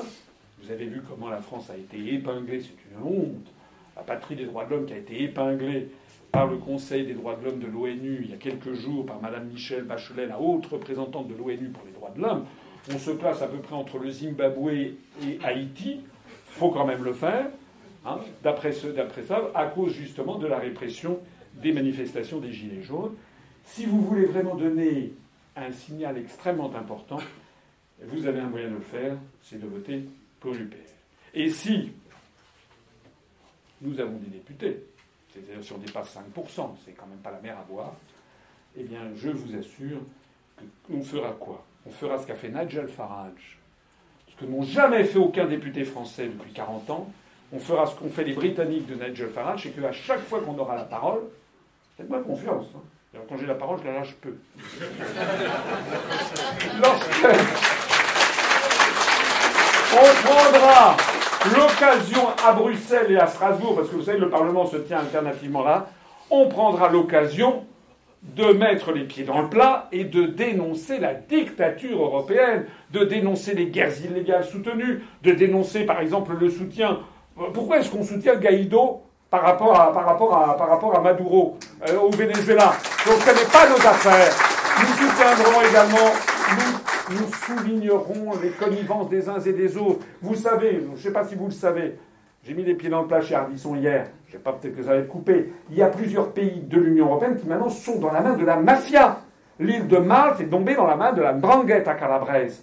Il y a eu d'ailleurs une journaliste s'appelait Madame Galizia qui a été pulvérisée hein, parce qu'elle a été assassinée, parce qu'elle menait une, enquête justement sur les liens entre le pouvoir à la Valette et la Drangheta calabraise. Pareil en Slovaquie, un, journaliste a été assassiné. Pareil en Bulgarie, c'est-à-dire que vous avez un système mafieux qui est en train de gangrener l'Union européenne, et je rappelle à ceux qui croiraient que l'on peut changer l'Europe, que pour changer l'Europe, vous devez avoir l'unanimité de tous les pays membres des traités européens. Donc, par exemple, vous devez avoir l'accord du gouvernement de Malte. Si vous avez des États fragiles, petits, comme Malte ou comme la Slovaquie, ou la Bulgarie qui sont engangrénés par les mafias, jamais vous ne pourrez faire passer, par exemple, des, impôts, des, comment dirais-je, des politiques de taxation euh, sur les transactions financières, de taxation sur les GAFAM, etc., parce que ce sera bloqué, ne serait-ce que par ces petits pays qui verrouillent le système. C'est la raison pour laquelle nous, si on a des députés, on donnera un coup de projecteur non seulement aux figurés, mais aussi aux propres puisqu'on a une équipe, vous avez peut-être vu que nous, on a une chaîne de télé qui a dépassé les 108 000 abonnés. On a quelqu'un de très talentueux en la personne de Fabien. Mais il n'y a pas que lui. Il n'y a pas que lui, parce que son immodestie légendaire va, souffrir. Euh, il n'y a pas que lui. Nous avons, ce que nous ferons, si on a des élus, on sera vos représentants. On ira filmer. On dira voilà ce qui se passe dans les commissions, voilà ce qui se passe, voilà comment les députés viennent chercher euh, le pognon en faisant, en signant. Vous savez, parce que au Parlement européen, vous êtes payé, je ne sais plus combien, je crois que c'est 9 000 euros par. Euh, non, 6 000 euros plus 3 000 euros de prime. Bon, ça fait, ça fait 9 000 euros. Mais en plus de ça, si vous allez travailler, on vous paye en plus. Donc, c'est pas mal comme truc. Vous gagnez 9 000 euros par mois d'aide d'impôt, et en plus, si vous allez travailler, ah, il faut vous payer en plus. Donc, il faut aller faire un émargement. Au passage, si nous, nous avons des députés qui vous rendront des comptes et on, fera, on donnera le maximum euh, légal à notre mouvement politique sur des primes venues justement de euh, Bruxelles ou, de, ce Parlement. Voilà, je voulais vous dire tout ça. Maintenant, c'est à vous et aux Français de se prendre en main, de se mobiliser et de se dire que là, ils ont une occasion. Bien sûr que ce n'est pas une élection qui va changer le monde. Ce n'est pas l'élection présidentielle, ça c'est vrai. Ça n'est pas l'élection présidentielle. L'élection phare, c'est l'élection présidentielle. Les élections européennes sont des élections un petit peu marginales. Mais ça va être la première élection nationale depuis que votre ami Macron est à l'Élysée.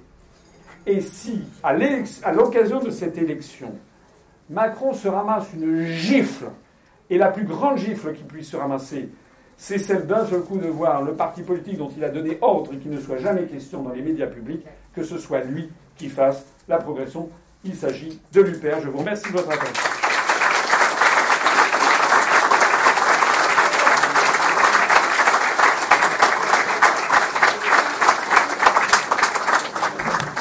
Voilà, j'étais un tout petit peu long, donc j'ai parlé une heure. Correct. Je suis là pour répondre à vos questions. Première question. Je voudrais savoir. Attendez, attendez. Attendez, le micro. Je voudrais savoir quel avis vous avez envers les élus, les payes des élus, tout confondu, même les anciens présidents de la République. Que pensez-vous de ça, premièrement? Deuxièmement, est-ce que si vous êtes un jour élu, vous sortirez de l'OTAN voilà.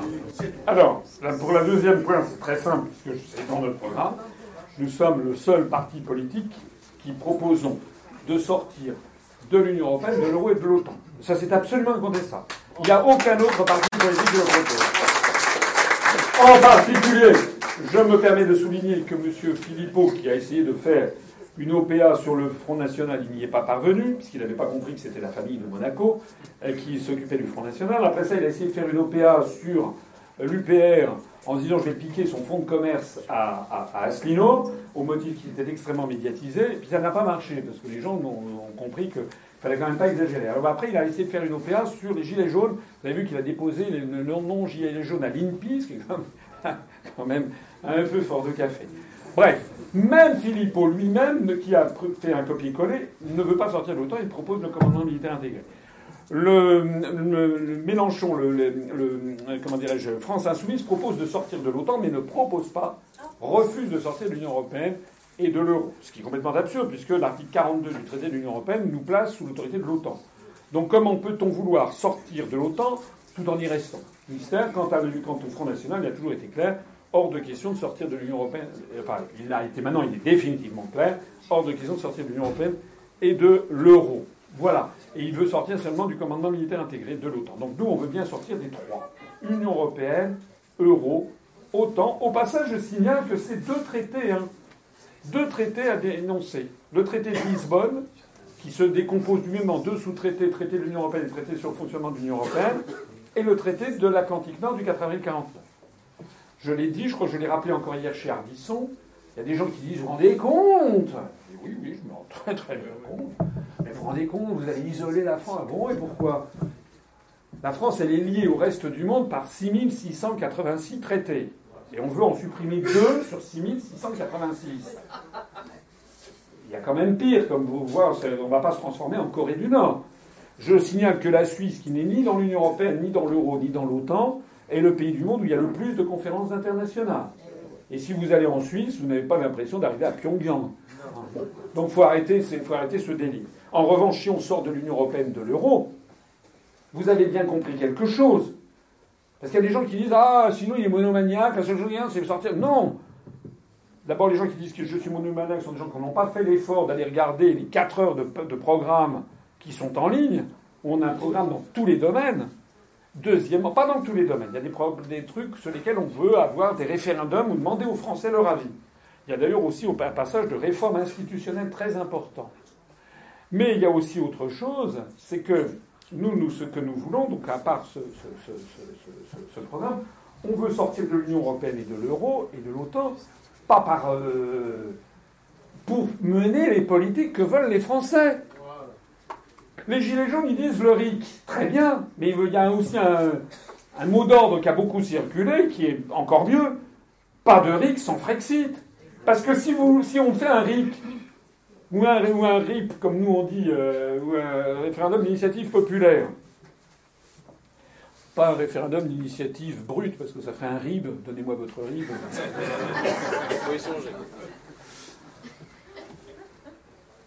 Si on fait un référendum d'initiative populaire, ce que nous on propose, par exemple sur l'ISF, et que les Français veulent réinstaurer l'ISF, mais on ne pourra pas, parce que le, le, Bruxelles nous a demandé le contraire. Donc il y a une contradiction. C'est là le problème. Si on veut, par exemple, euh, comment dirais-je, euh, interdire la privatisation d'EDF, nous, dans notre programme, vous savez, on veut inscrire dans la Constitution française le principe de non, l'impossibilité de privatiser les grands services publics qui sont, comment dirais-je, le lien que les Français doivent avoir qui assure une certaine forme de justice sociale et d'égalité sociale entre les Français. C'est-à-dire SNCF, autoroute, route, aéroport, La Poste, euh, la, comment? Les hôpitaux, bien sûr, enfin, etc. Tous ces grands services publics, EDF, etc., la SNF, tout ceci doit rester dans le patrimoine public. Comment Oui, les, entreprises de distribution d'eau, enfin reprenez le, programme, plus toute banque qui bénéficierait de fonds publics pour être, euh, pour être euh, comment dirais-je, sauvé d'une faillite. Donc nous, on laisserait les banques privées éventuellement continuer, mais toute banque qui aurait besoin d'être renflouée deviendrait immédiatement propriété publique. J'en profite au passage pour rappeler parce que parfois il y a des choses un peu inexactes qui circulent, que la Banque de France est une banque nationalisée depuis 1936 et qu'elle l'est toujours. Donc nous, on veut inscrire ça dans la Constitution, de même que l'on veut inscrire dans la Constitution le principe de la sécurité sociale pour tous, et on refuse on refuse la privatisation rampante de la sécurité sociale. Quand je dis rampante, c'est avec le développement des mutuelles privées, etc. Et également, ce que l'on veut inscrire dans la Constitution, c'est le principe de la retraite par euh, répartition et non pas par capitalisation. Ce sont des principes fondamentaux, issus d'ailleurs de la libération, du Conseil national de la résistance, et qui ont fait un socle commun à tous les Français. Moi, je, vous savez, j'ai vu beaucoup, beaucoup de Français euh, depuis, depuis 10, 12 ans maintenant. Je n'ai jamais vu de Français qui me disent que je veux, c'est la privatisation de la Poste, je veux la privatisation de DF, c'est pas vrai. Ou alors peut-être vous avez, je sais pas, un jeune Sciences Po qui essaye de se faire bien voir pour travailler dans le magazine Challenge ou Capital. Mais, non, la, grande masse des Français ne veut pas de ça. Hein, nous, avons, nous ne sommes pas des anglo-saxons. Donc ça, c'est le premier point. Soyez rassurés, c'est l'Union européenne, l'euro et l'OTAN. Et pourquoi on veut faire ça? Pour justement rétablir ça. Je vous le disais tout à l'heure, les Brexiteurs du Royaume-Uni, ils sont en train de renationaliser cette ligne de chemin de fer. Et nous, si on arrive au pouvoir, je peux vous assurer qu'on renationalisera également ce qui a été indûment vendu. L'OTAN, pourquoi on veut en sortir? Parce que l'OTAN nous entraîne vers des guerres illégales. Et nous, nous ne sommes pas favorables. Je rappelle ce qu'avait dit De Gaulle à, à, à comment ça à, à Perfid. C'était en 63-64. Il avait dit, il s'était d'ailleurs trompé dans ses prévisions, mais il avait dit lorsque le communisme s'effondrera, l'OTAN s'effondrera. En fait, il s'est trompé parce que ce qu'il n'avait pas vu, c'est à quel point les peuples d'Europe occidentale étaient vassalisés par les États-Unis. Et au lieu que les États-Unis dissolvent l'OTAN au même moment que le pacte de Varsovie se dissolvait, les États-Unis, au contraire, ont poussé leur avantage. Et l'OTAN, actuellement, est devenue une espèce de police mondiale décidée par ce que une poignée de pays qui s'appelle la communauté, qui s'auto-promeuvent la communauté internationale, alors qu'ils ne représentent que peut-être 15 ou 20% de la population mondiale. En gros, c'est les pays de l'OCDE. Ben non, nous, ne voulons pas de ça. Lorsque l'OTAN intervient en Afghanistan, je suis désolé, l'Afghanistan n'appartient pas, n'est pas au bord de l'océan Atlantique, alors que l'OTAN, c'est l'organisation du traité de l'Atlantique euh, Nord. Donc nous, nous sortirons en effet de l'OTAN. La première question que vous posiez, c'était sur les salaires des, euh, des, élus. Euh, moi, je, je, pense que ce qu'il faudrait d'abord, c'est une très grande transparence des salaires, la première chose, qu'on sache exactement qui gagne quoi. Deuxièmement, je ne suis, je, je, parle très librement, je pense que ça n'est pas anormal qu'un ancien président de la République euh, ne, soit pas, ne, devienne pas SDF. Bon. On, en est loin. Je pense qu'il faudrait avoir une espèce de filet de sécurité. Je pense à ça parce que je pense que ça n'a rien à voir ce que je vais vous dire, mais c'était quelque chose, une fois que j'avais dîné avec quelqu'un qui m'avait fait une forte impression, une dame, qui n'était pas politique, c'était une sportive. Elle s'appelait Colette Besson. Euh, elle avait gagné le 400 mètres à Mexico aux Jeux Olympiques de 68.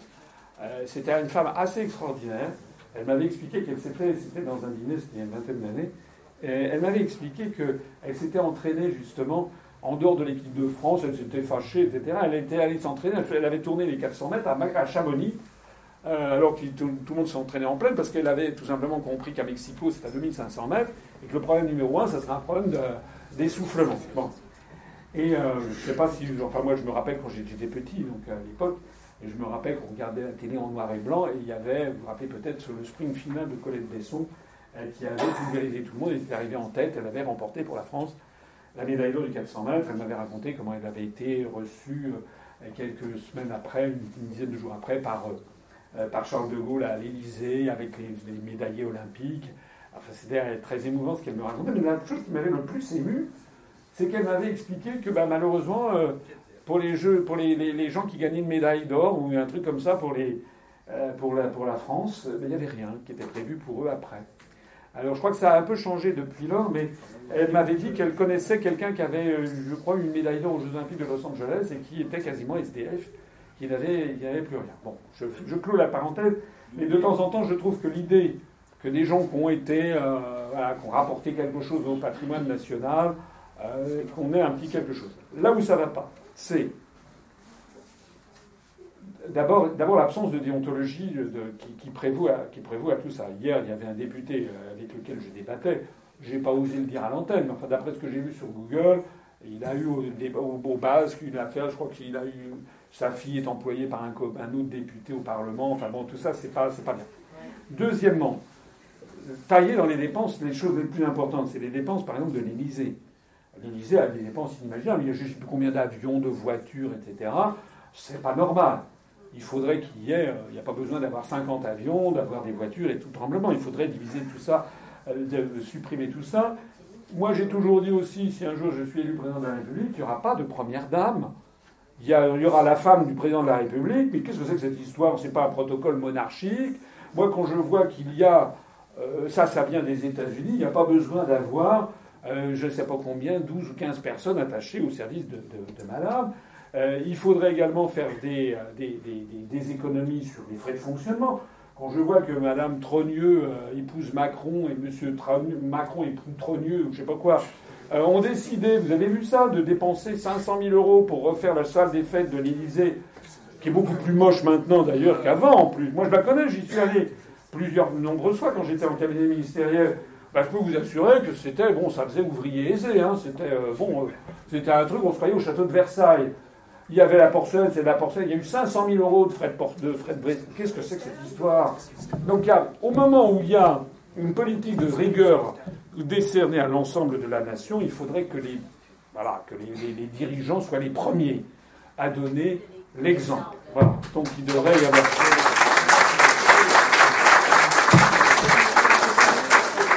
Il y a d'ailleurs aussi autre chose à voir, c'est parfois certains hauts fonctionnaires, dans notamment des, dans notamment des sinécures, qui gagnent quand même beaucoup, beaucoup d'argent. Et là, vous faudrait voir ça. Alors, alors, oui, il y a le cumul, il y a tout ce genre de choses. Oui. Madame, madame, s'il vous plaît. Il y a la dame, après la dame On a une question sur Internet. Oui. C'est quelqu'un qui nous demande, euh, que ce soit le RIC, la sortie de l'Europe ou les revendications économiques, comment instaurer un rapport de force en notre faveur. Excusez-moi, je n'ai pas entendu le début. Que ce soit le RIC, la sortie de l'Europe ou les revendications économiques, comment instaurer un rapport de force en notre faveur? Écoutez, moi ce que je pense, c'est que... Euh, alors nous, sur le mouvement des Gilets jaunes, on a bien entendu ce qui remontait du terrain, paraît-il, on nous a dit que ce mouvement ne veut pas être récupéré. Vous avez d'ailleurs pu noter, enfin ceux qui s'intéressent à nous, que personne à l'UPR, enfin en tout cas pas moi ni les cadres dirigeants, on a mis un gilet jaune. On sait qu'il y a beaucoup de militants, d'adhérents de l'UPR qui ont mis un gilet jaune, mais ça c'est leur truc, c'est leur problème. Mais nous, moi je j'ai pas fait un truc à la Vauquier, etc., avec un gilet jaune. Parce que moi je respecte les gens. Les gens ils ne veulent pas être récupérés, on ne récupère pas. En revanche, ce que l'on a fait, d'abord on a apporté notre soutien moral, par exemple à chaque samedi, on a relayé sur nos réseaux sociaux ce qui se passait notamment grâce à RT France, qui était sur le terrain pour filmer. Et notamment, on a également protesté contre les violences policières. On a fait des communiqués de presse sur la matière.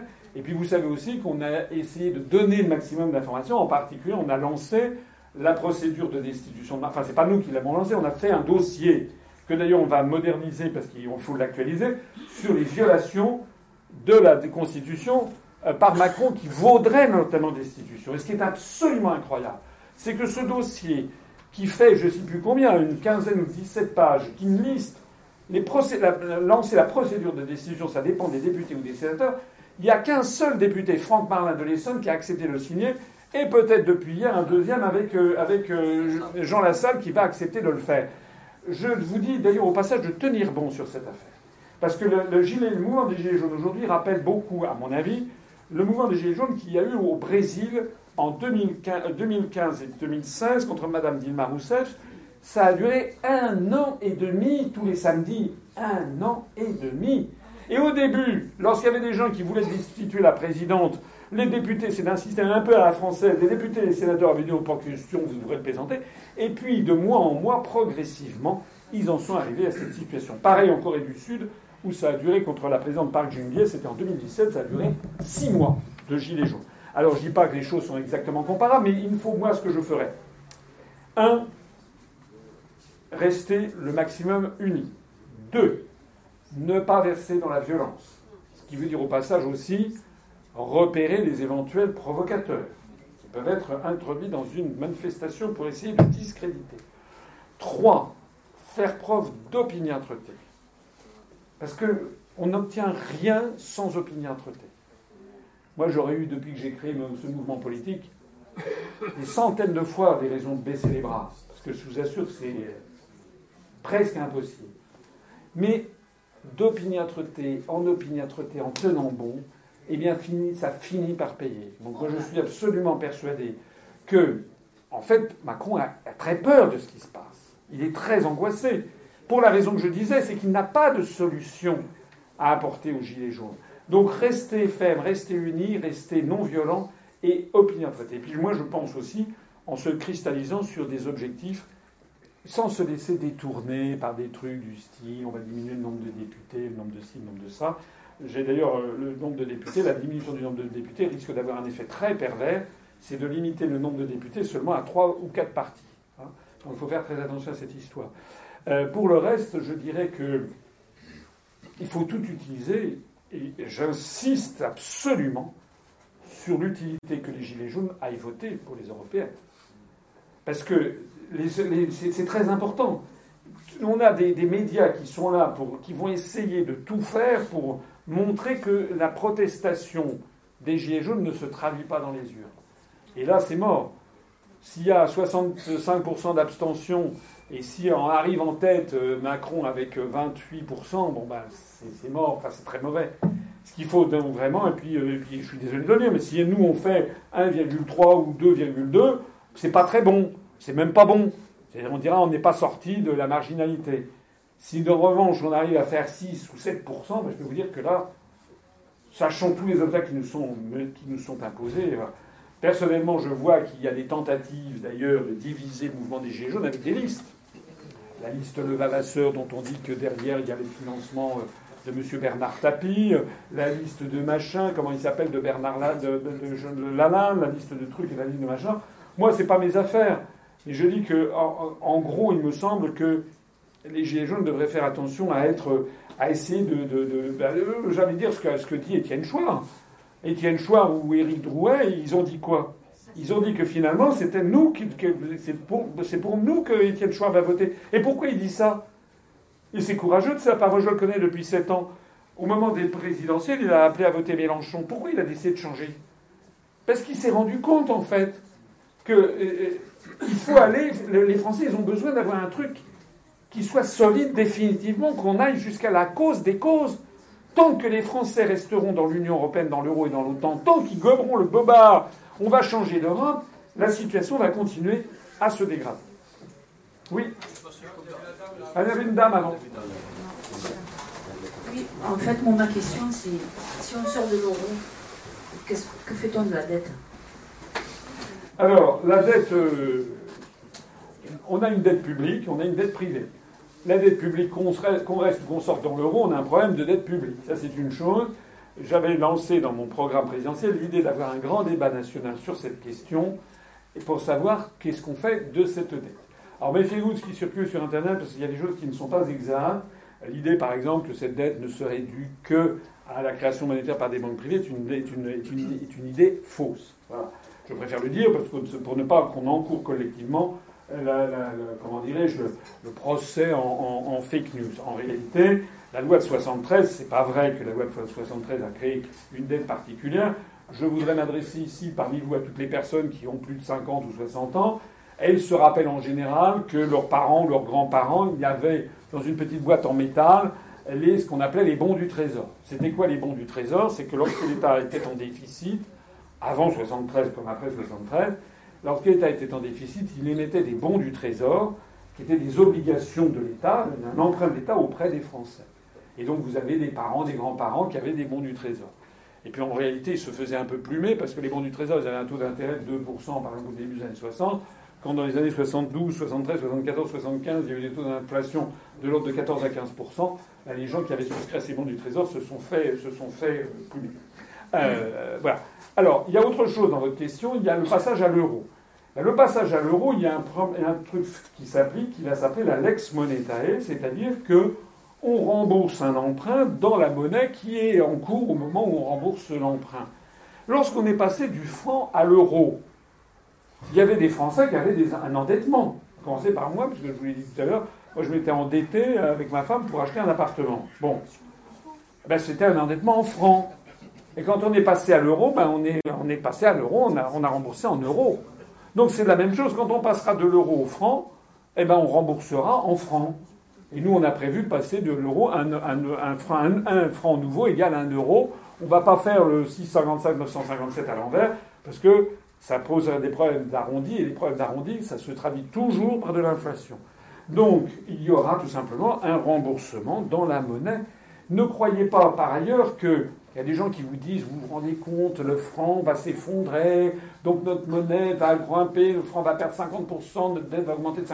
C'est totalement faux. Un, le franc ne perdra pas 50% par rapport au dollar. On, peut estimer, en gros, qu'il devrait se déprécier, il faut même le souhaiter, qu'il se déprécierait de l'ordre de 10 à 15% par rapport au cours pivot vis-à-vis du dollar, avec, comme c'est toujours le cas en économie, des effets positifs et des effets négatifs. Les effets négatifs, c'est que les importations coûteront plus cher, à commencer par les hydrocarbures.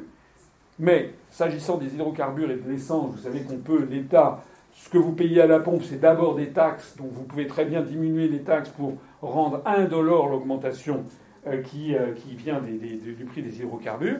Deuxièmement, si vous avez des importations plus chères, en revanche, les exportations sont moins chères.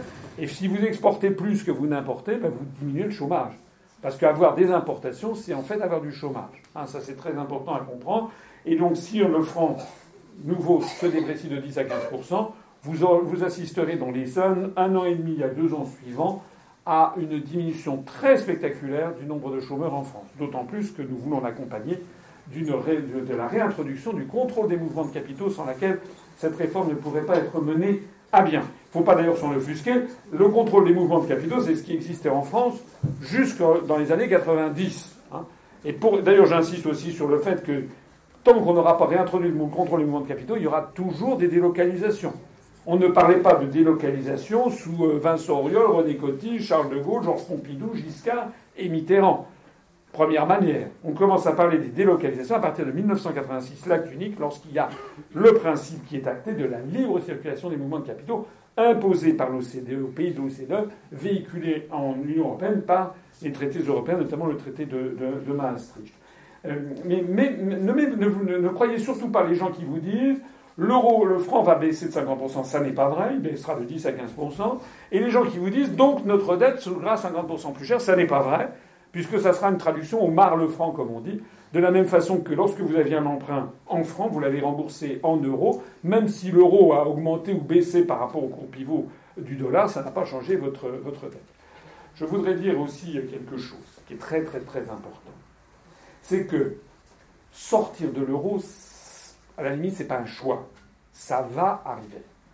L'euro n'est pas viable. Et donc la question qui se pose, c'est pas est-ce que vous allez sortir de l'euro, on préférerait y rester, c'est est-ce que, à quel moment cette monnaie va-t-elle s'effondrer? Je vous renvoie ici, je ne vais pas faire toute une, conférence sur la question monétaire, je vous renvoie tout ce qu'on a mis en, en ligne, et je voudrais vous faire réfléchir à quelque chose, que tout le monde peut vérifier.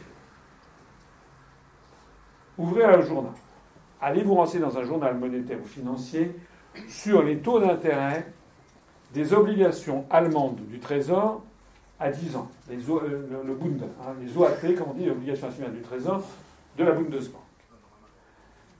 Lorsque la Bundesbank allemande, la Banque centrale allemande émet des obligations, c'est-à-dire des, lève des emprunts sur les marchés financiers à 10 ans, très régulièrement maintenant, elle obtient des taux d'intérêt, elle obtient des taux d'intérêt nés négatif.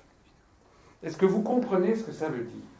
Ça veut dire qu'il y a des gens dans le monde, dans les marchés financiers, qui sont prêts à acheter, par exemple, une obligation de la Bundesbank de 1000 euros sur 10 ans, et dans 10 ans, la Bundesbank leur remboursera 985 euros. Le taux d'intérêt réel est négatif. Normalement, ça devrait être beaucoup plus. Si c'était un taux d'intérêt de 3%, ça serait 3% cumulé euh, sur 10 ans. Je ne sais pas combien, ça fait peut-être 70% en, des taux d'intérêt composés, et donc ça devrait être 1700 euros. Il y a des gens qui acceptent d'acheter des emprunts auprès de, émis par la Bundesbank de 1000 euros, et la Bundesbank dit je vous, je vous rembourserai 985 euros. Alors pourquoi est-ce que les gens font ça sur les marchés financiers? Ils ne sont pas dingues. Pourquoi est-ce qu'ils font ça? Parce qu'ils savent je vous renvoie à nos conférences, sur le fait qu'il n'y a pas de monnaie unique en Europe. C'est faux, c'est un mensonge. C'est une facilité de langage. En fait, nous avons tous gardé nos monnaies nationales. Une monnaie, c'est une créance sur une banque centrale nationale. Donc si vous avez 1000 euros, par exemple, en France, sur votre compte au Crédit Lyonnais de Marseille, de la Canebière, c'est 1000 euros de créance sur la Banque de France. Mais si vous avez 1000 euros de créance en Allemagne, sur, au Crédit Lyonnais de Unter den Linden à Berlin, c'est 1000 euros de créance sur la Bundesbank. Lorsque l'euro explosera, les 1000 euros de créance sur la Bundesbank se transformeront en nouveaux Deutsche Mark. Or, aujourd'hui, on sait que pour compenser les évolutions divergentes de compétitivité entre tous les États de la zone euro, le Deutsche Mark nouveau devrait prendre peut-être plus 20%, plus 25% par rapport au dollar. Quand le franc devrait baisser de moins 10 à moins 15, la drachme grecque devrait perdre 50%. Pour compenser, depuis 1999, le fait que la compétitivité en Allemagne a beaucoup progressé, plus vite progressé qu'en France, laquelle a plus vite progressé qu'en Grèce. Et c'est ça que jouent les spéculateurs qui achètent de la dette à 10 ans. Parce qu'ils se disent que dans 10 ans, ils seront peut-être remboursés 985 euros. Mais l'euro n'existera peut-être plus.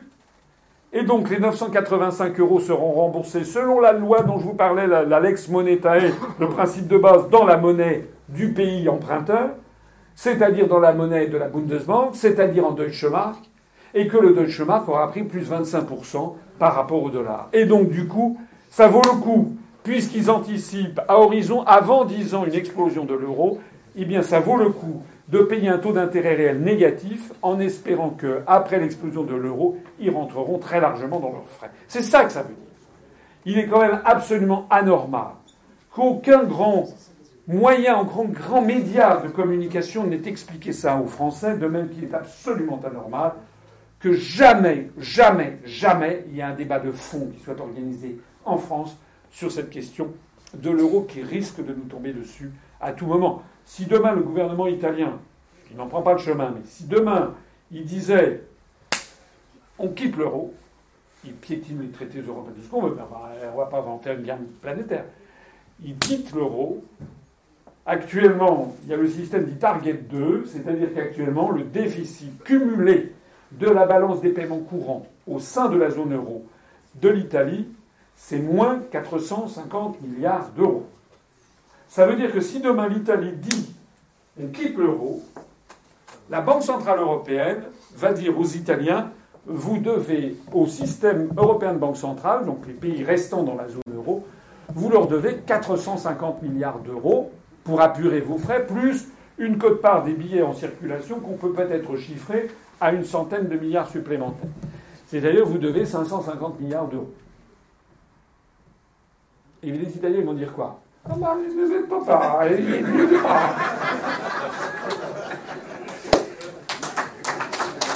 Alors, qu'est-ce qu'on fait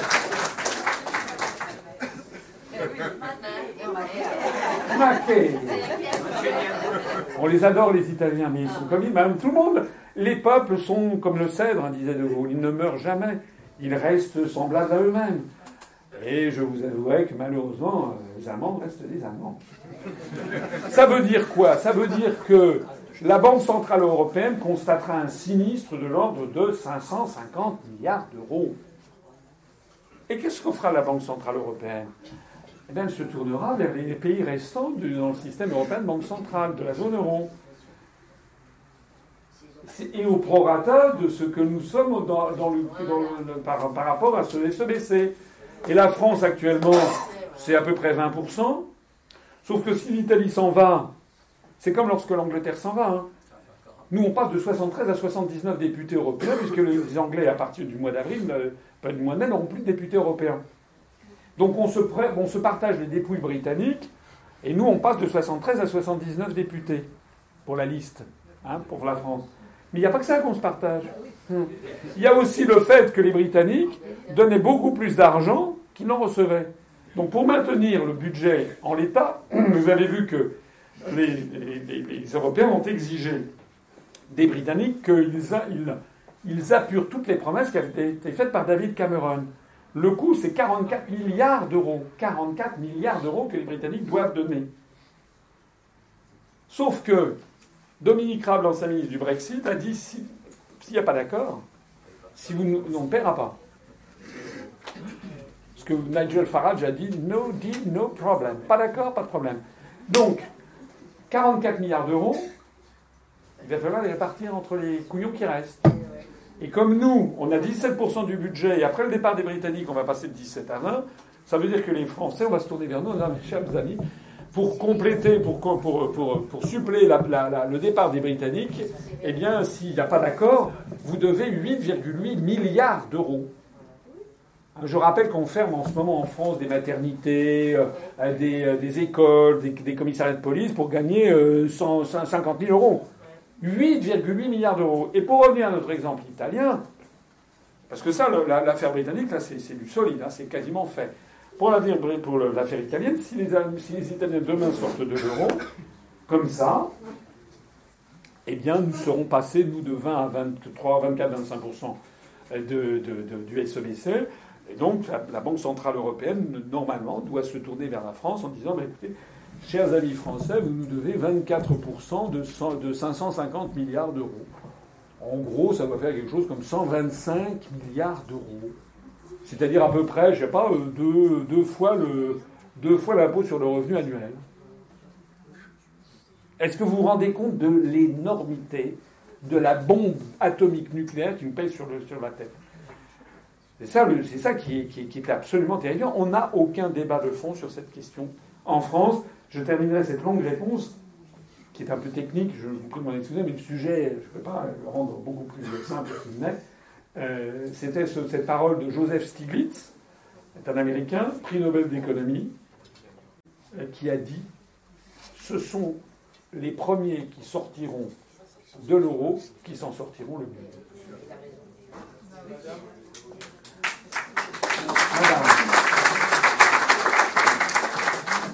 Bonsoir tout le monde. Alors, euh, vous avez très bien parlé d'exclusion des SDF. Et à ce propos, donc, quel qu'est-ce qu'on peut faire au niveau du logement Vous connaissez l'indice de, révision des loyers euh, qui taxe euh, à chaque fois les loyers qui augmentent tous les ans dans le secteur privé. Euh, voilà, est-ce que c'est pas une aberration de la spéculation immobilière, etc. D'une part. D'autre part, il y a la robotique, il y a toutes ces nouvelles technologies qui font que l'emploi devient de plus en plus rare. Et le chômage est quand même un des phénomènes qui fait que les gens n'ont plus possible l'argent nécessaire pour vivre. Est-ce qu'il ne serait pas important de réfléchir à un revenu universel? On, estime qu'on peut donner un revenu à un président parce qu'il a été président de la République, un ministre, ils ont droit à un petit, un petit peu d'argent pour vieillir tranquillement. Est-ce qu'on ne pourrait pas envisager également un, revenu universel pour la précarité, pour éviter que des gens se retrouvent à la rue et pour faire en sorte que des gens qui, je sais pas, qui ont des projets ou que, par exemple, ramasser les ordures au bord d'un chemin, les chemins sont remplis d'ordures. Dans mon cas particulièrement, je suis désolée de le dire.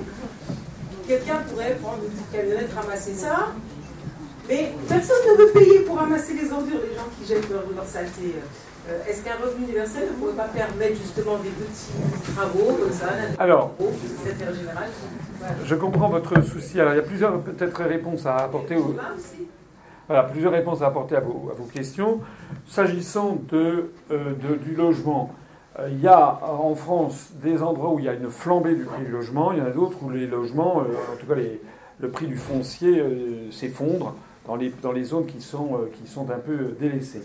Là où le logement, les prix du logement du foncier augmentent considérablement, c'est notamment dans les très grandes métropoles, avec parfois des pointes extraordinaires dans certains endroits très prisés, sur la côte d'Azur, en région parisienne, à Paris, etc. Soit dit en passant, la libre circulation des mouvements de capitaux pèse aussi. Par exemple, à Paris, à Paris, dans le centre-centre de Paris, euh, les, appartements avec vue sur Seine n'appartiennent de moins en moins à des Français. Ce sont des fortunes mondiales. Ce sont des, investisseurs américains, chinois, hongkongais, euh, des, Russes ou des Roumains qui ont fait fortune, des mafieux, etc. Et donc, euh, on assiste à ce phénomène à Paris comme c'est vrai dans toutes les grandes métropoles du monde, à une augmentation inimaginable du prix du foncier dans certains quartiers qui, en fait, de proche en proche, fait que les cadres supérieurs ne peuvent plus se loger, donc ils vont dans des quartiers qui autrefois étaient des quartiers plus populaires. Toute la ville de Paris, par exemple, est en train de devenir une ville boboisée ou de plus en plus chère.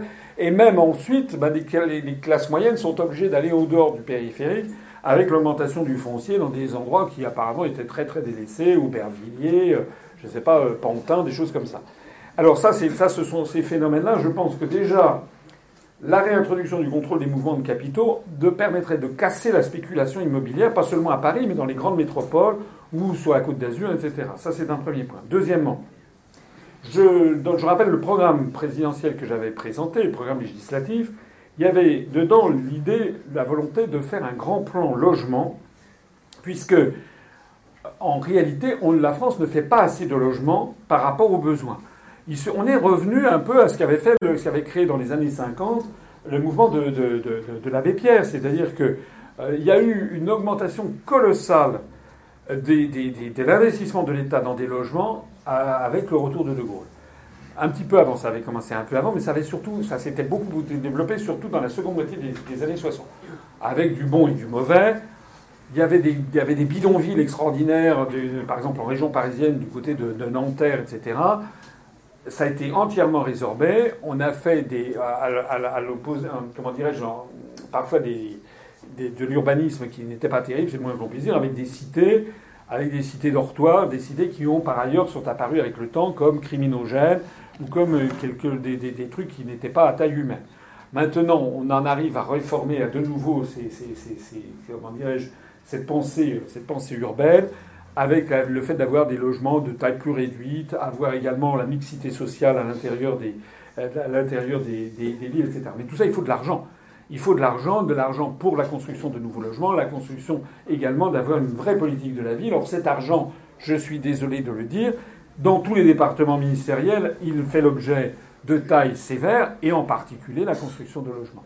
Et là, nous, nous avions dans le programme un véritable programme qui consistait à lancer un programme de construction d'habitat social neuf, pour aussi une autre raison, c'est qu'il y a un dicton célèbre qui dit quand le bâtiment va, tout va, parce que le bâtiment est une, est une activité économique qui procure beaucoup d'emplois et qui procure en général peu d'importations. Alors, c'est plus ou moins vrai si on importe des fenêtres en bois fabriquées en Pologne. Bon. Mais euh, en gros, c'est quand même une activité qui est, en termes économiques, qui fournit beaucoup d'emplois, beaucoup d'heures de travail euh, et, des emplois localisés. Donc en plus, c'est bien pour la relance économique. Beaucoup plus que, par exemple, une prime à l'achat d'automobiles. Si les Français achètent des automobiles allemandes ou japonaises, bon, c'est pas terrible. En revanche, focaliser l'attention là-dessus, c'était bien. Donc c'était un double objectif euh. Ce que je voudrais dire aussi, vous avez raison d'attirer sur le phénomène, c'est le, problème de, qu'est-ce que va devenir l'emploi.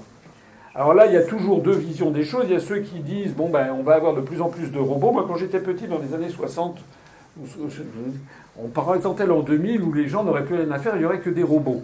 Euh, en pratique, c'est pas comme ça que les choses se passent, parce que l'apparition de robots, de mécanismes automatisés, c'est vrai, détruit beaucoup d'emplois, mais elle, en crée d'autres. Elle crée aussi bah, les, entreprises qui fabriquent les robots, les logiciels, les réparateurs, et puis il y a d'autres. Euh, l'esprit humain est ainsi fait que les êtres humains, en général, n'aiment pas rester totalement oisifs et inactifs. Et donc ils investissent au fur et à mesure dans des, dans des occupations humaines dont on n'avait même pas l'idée il y a encore, par exemple, 10 ou 20 ans. Par exemple, maintenant, vous avez une partie de l'économie qui est dans des, des, activités totalement virtuelles, les jeux vidéo, les, tout ce qui touche à Internet, etc., qu'on ne pouvait même pas imaginer il y a encore 20 ans ou même 30 ans, et qui maintenant utilisent de plus en plus d'activités. Donc je ne suis pas... Je, je pense qu'on devrait assister, effectivement, tendanciellement peut-être à une diminution du, du, du, travail, mais ça n'est finalement pas aussi certain que ça. Ce que je crois aussi beaucoup, c'est qu'il y a des problèmes à se poser sur la répartition du travail, par exemple, des travaux, euh, par, exemple de l'agriculture. Est-ce que l'avenir va vers une agriculture hyper, hyper, hyper intensive Ou bien est-ce qu'on ne devrait pas revenir à une certaine parcimonie dans l'utilisation des engrais, des pesticides, avec tout le cortège de ce que ça produit? J'ai fait une, une, petite vidéo il y a quelques semaines, là. Vous avez peut-être suivi cette affaire, c'est incroyable. C'est la diminution extrêmement rapide du nombre d'insectes la biomasse des insectes en Europe occidentale a diminué de 75% en 30 ans. Et paraît-il 400 millions d'oiseaux en moins en l'espace de 30 ans, et c'est dû à des phénomènes sur le développement euh, des pesticides, des engrais, de, la, euh, de, l'artificialisation des sols, de la perte des, des, haies, etc. Donc tout ceci découle de, de, de l'ultra-libéralisme et de l'hyper-compétitivité en matière agricole. Il y a des départements en France, la Haute-Saône par exemple, euh, où il y a un retour, euh, une, augmentation des jeunes, agriculteurs. Et d'ailleurs à la grande satisfaction des agriculteurs. Donc peut-être là, y a-t-il, ça va de pair d'ailleurs avec un souci de la société française et des sociétés occidentales, mais là je vais verser dans la philosophie, ou dans peut-être même la théologie, euh, il y a un problème de sens qui se pose aux sociétés occidentales. Une fois que vous avez acheté 50 paires de godasses, que vous avez utiliser 10 téléphones portables, que vous avez joué pendant des heures et des heures sur des jeux vidéo, il y a un problème de sens. Hein. Les gens, il y a un grand retour, une grande soif en ce moment, pas seulement en France, mais en France en particulier, vers un retour vers plus d'authenticité. Euh, les gens sur la malbouffe, les gens, ils ont envie d'avoir un truc. Par exemple, les produits bio ne, ne, cessent de progresser, même si d'ailleurs il y a beaucoup de choses à dire aussi sur les produits bio l'agriculture raisonnée, les produits bio, la, volonté aussi des gens d'avoir, d'en finir avec l'obsolescence programmée. Le fait d'avoir un téléphone comme ça, il, marche un, an, 364 jours, et puis à partir du moment où il franchit les deux ans d'un seul coup, il commence à y avoir tout, tout tombe en, morceaux. Ça ne me paraît pas quelque chose de sain au moment même où, par ailleurs, tout le monde sait bien que la planète ne peut pas faire en sorte qu'il y ait 8 ou 10 milliards d'êtres humains qui vivent en, consommant de cette façon. Donc je pense que l'avenir est fait vers un retour vers une certaine parcimonie, une un rapport plus, euh, plus, plus précautionneux, plus épargnant davantage l'empreinte de l'homme sur la nature. Hein. Ça, je crois que c'est quelque chose comme ça vers lequel inexorablement on viendra. Ça touche aussi aux questions climatiques. S'agissant euh, du, du, revenu universel, je suis partagé. Parce qu'à la fois, je comprends ce que vous dites, mais moi, j'ai vu souvent que les partisans, pas toujours, mais les partisans du revenu universel, c'était parfois certains cercles patronaux, pour ne pas les nommer, qui disaient très très bien, c'était un peu le système du RSA, on va vous donner pour solde de tout compte ça, et puis basta. C'est-à-dire, il n'y aura, plus de, aura plus de prestations sociales, il n'y aura plus de trucs et machin, vous faites, vous faites ça. Je ne voudrais pas que l'on considère qu'il y a des gens qui, par nature, seraient une espèce de de gens qui auraient une vie misérable et on leur donnerait 3 francs 6 sous pendant leur vie pour qu'ils, qu'ils vivent. Je crois que, d'ailleurs vous l'avez dit vous-même en fait, je suis d'accord avec ce que vous avez dit. C'est-à-dire que je pense qu'il y a quand même un principe, c'est toute peine mérite travail. C'est-à-dire on ne peut pas condamner, je pense que c'est un châtiment que de donner de l'argent à quelqu'un pour ne rien faire. je pense que c'est, en fait, ça paraît comme ça flatteur, mais c'est quelque chose qui ne va pas. Hein. Regardez très souvent, euh, les enfants de milliardaires, ça se termine dans, c'est souvent très, c'est un désastre. Bon, c'est-à-dire que l'être humain, il a besoin d'avoir une, utilité sociale. Ça, c'est très très important. Et il faut donc qu'il y ait à la fois une rémunération, mais aussi une utilité sociale. Et l'idée, et cette utilité sociale, elle doit se traduire, se traduire par exemple, dans, euh, dans l'agriculture, dans, dans l'aide aux personnes. Il y a par exemple un marché énorme qui est en train d'apparaître pour lequel il n'y a pas de réponse réelle, c'est le marché des personnes âgées. Tous les baby boomers des années 50, 60 qui vont arriver dans les décennies qui viennent, j'en fais partie, avec notamment une augmentation du nombre de centenaires qui se profilent. Mais regardez les drames des EHPAD. il y a des besoins phénoménaux là-dedans, il n'y a pas l'argent nécessaire, on, ne fait pas ça. Donc moi je verrais plutôt, si vous voulez, qu'un revenu... Je, comment dire Je ne suis pas contre l'idée du revenu universel, mais je suis, moi je pense qu'il faut que ça soit contre quelque chose. Contre, contre une utilité sociale. Voilà. Comment vous imaginez Attendez, attendez, monsieur. Alors, attendez, parce que euh, je fais des réponses un petit peu longues. Euh, madame, peut-être Je voulais juste vous demander si, euh, concernant votre référendum d'initiative populaire, dans votre programme, il s'agit d'un référendum d'initiative populaire en toute matière. Est-ce que vous pouvez rapidement me dire Alors, alors c'est, effectivement c'est une question à laquelle je, m'attendais. j'en ai parlé avec Étienne Chouard parce que, en fait, je crois qu'il ne faut pas retirer, je crois qu'il ne faut pas exclure une matière. En effet, je suis plutôt favorable à toute matière parce que, dans un premier temps, je me disais, par exemple, les lois, il y a des lois, un nombre de lois considérable en fait. J'avais pris, j'étais allé sur Sud Radio, j'avais montré par exemple, vous avez en France des lois sur euh, euh, que vous, dont vous n'imaginez même pas l'existence. Par exemple, une loi sur la ratification du, du traité de non-double imposition entre la République française et la République de Guinée équatoriale.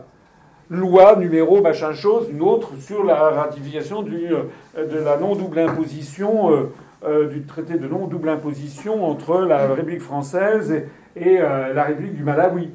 Euh, loi sur la délimitation des frontières, sur le bas Maroni entre la République française et la République du Suriname. vous en avez comme ça, parce que ça relève du domaine législatif, objectivement, il ne serait pas raisonnable euh, que les Français se prononcent.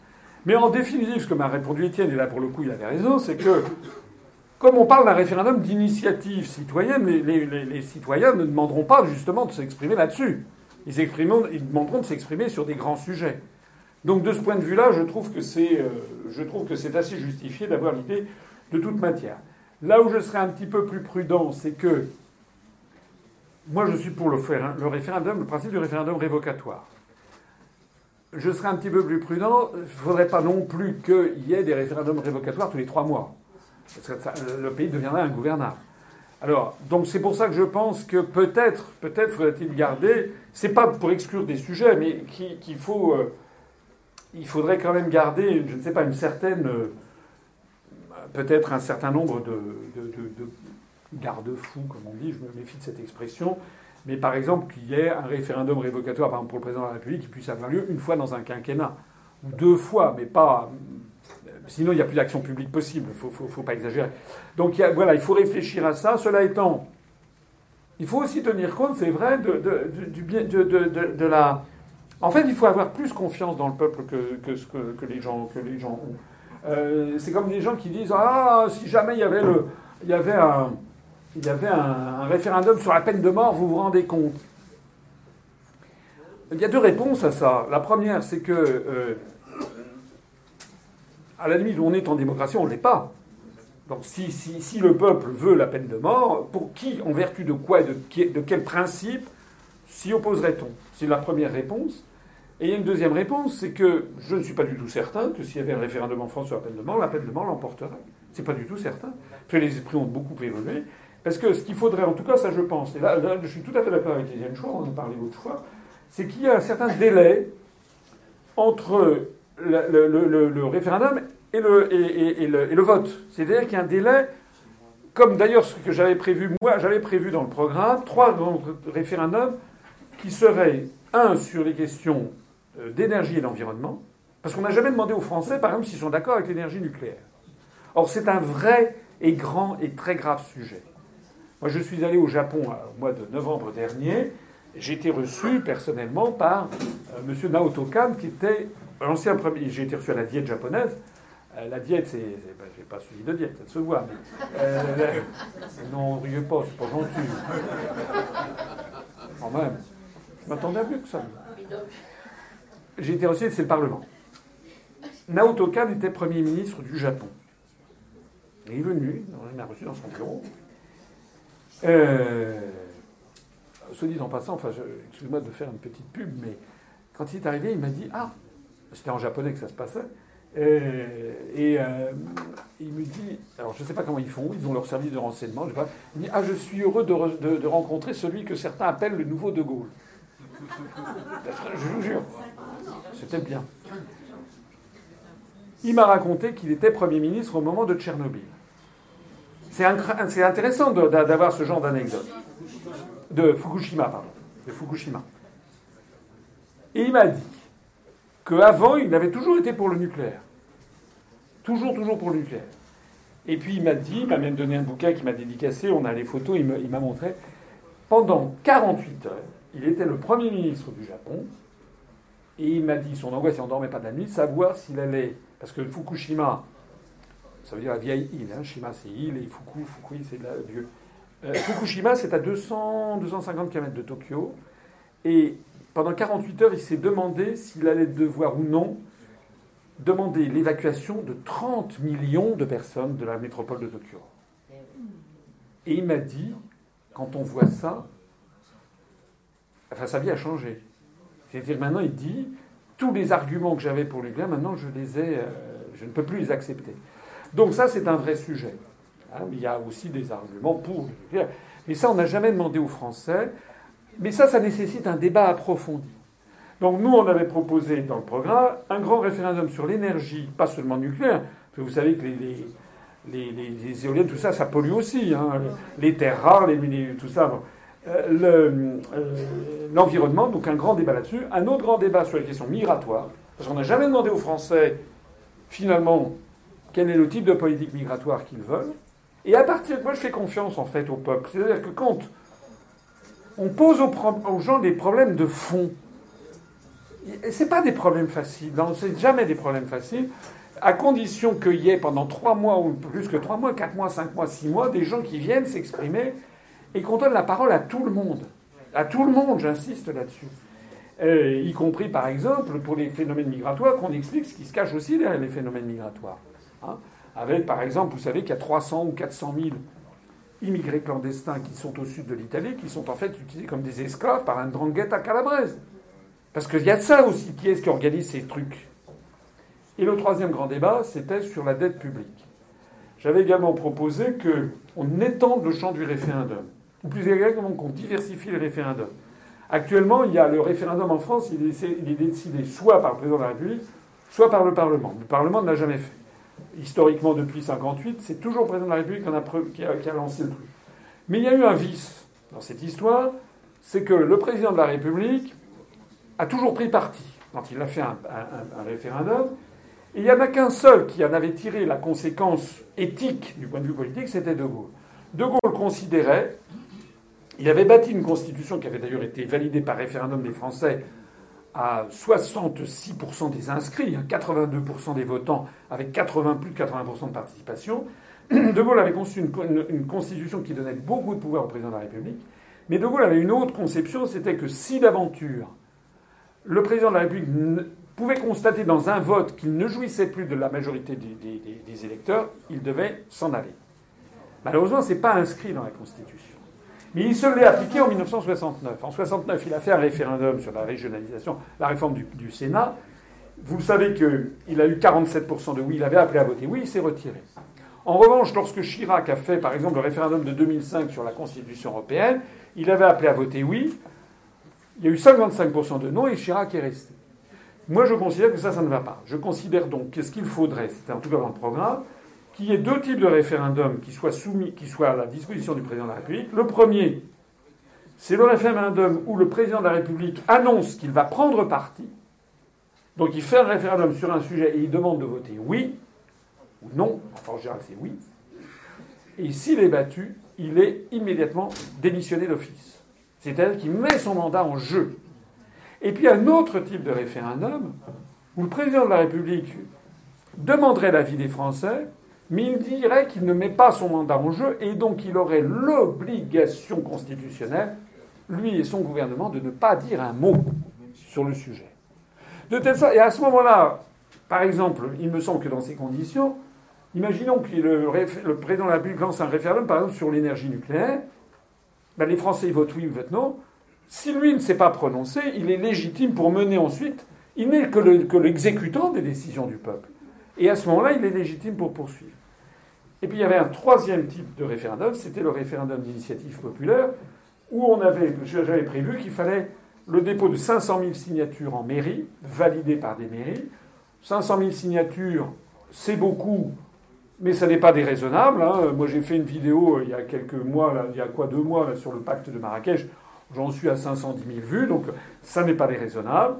C'est tout à fait c'est même moins, moins, moins, moins exigeant que ce qui existe en Autriche.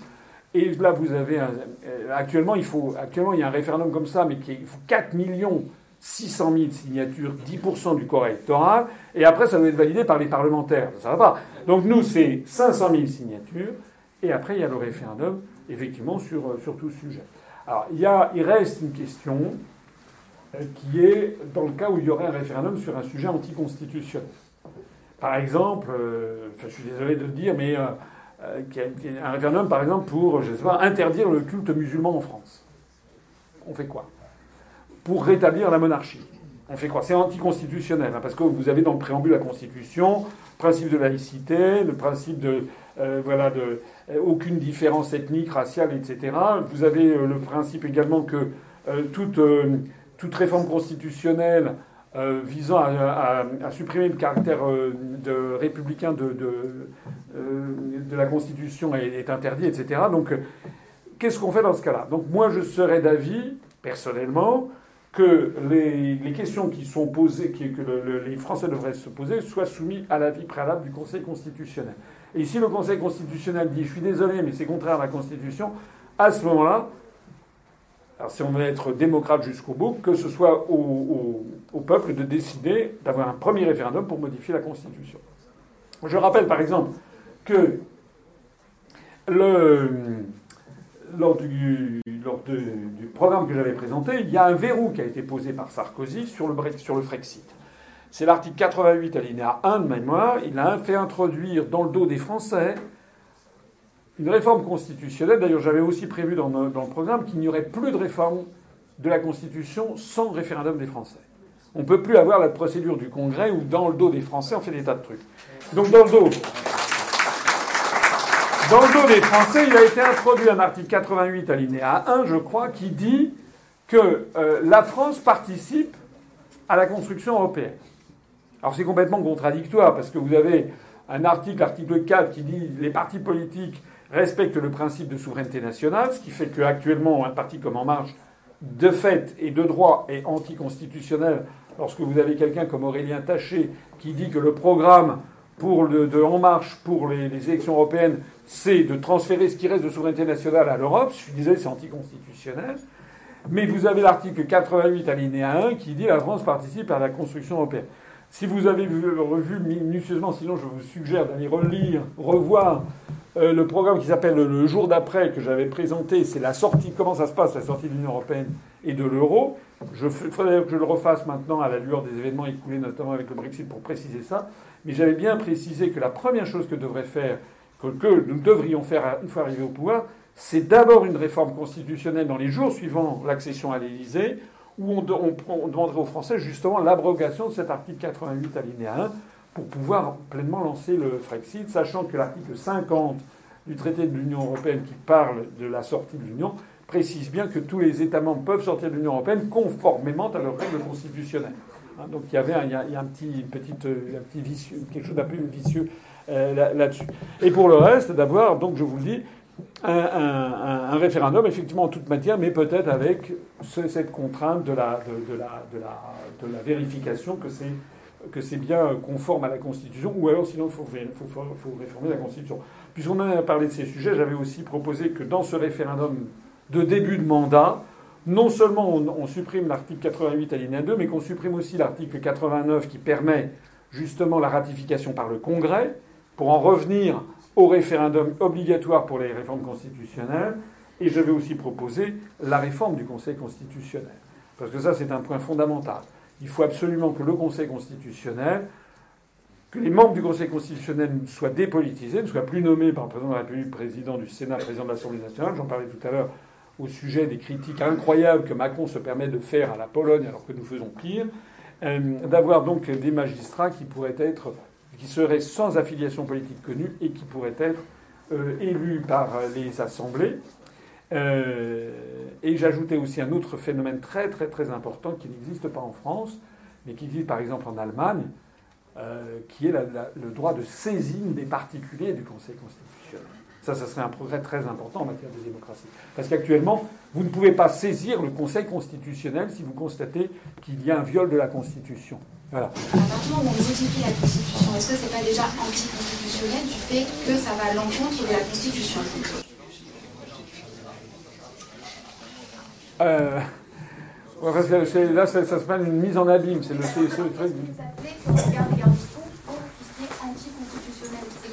Non, je dis par exemple qu'on respecte la Constitution, et si par exemple quelqu'un veut rétablir la monarchie, c'est actuellement impossible. Donc je dis que dans ce cas-là, il faudrait qu'il y ait un premier référendum où on demanderait aux Français s'ils sont d'accord pour supprimer l'article qui est qu'on ne peut pas toucher au caractère républicain de, la Constitution. Voilà. Et ensuite, un autre référendum euh, pour, euh, pour, pour, pour, ou contre le rétablissement de la monarchie, par exemple. Monsieur. Ah, pardon. Bonsoir. Gabriel Elie, euh, président du Rassemblement Force Marianne. J'ai longuement écouté ce que vous dites. J'ai pu fréquenter toutes les personnalités politiques, être à leur côté et bien au-dessus. Et voir comment, à l'échelle mondiale, on prenait des décisions qui favorisaient certains intérêts ou d'autres. Vous avez, pendant votre première partie de conférence, très bien décrit comment le, les intérêts privés prenaient le pas sur l'État. Je suis tout à fait d'accord avec vous. Mussolini le disait lui-même, le vrai fascisme et le seul fascisme, c'est l'arrivée d'intérêts privés au sein de l'État.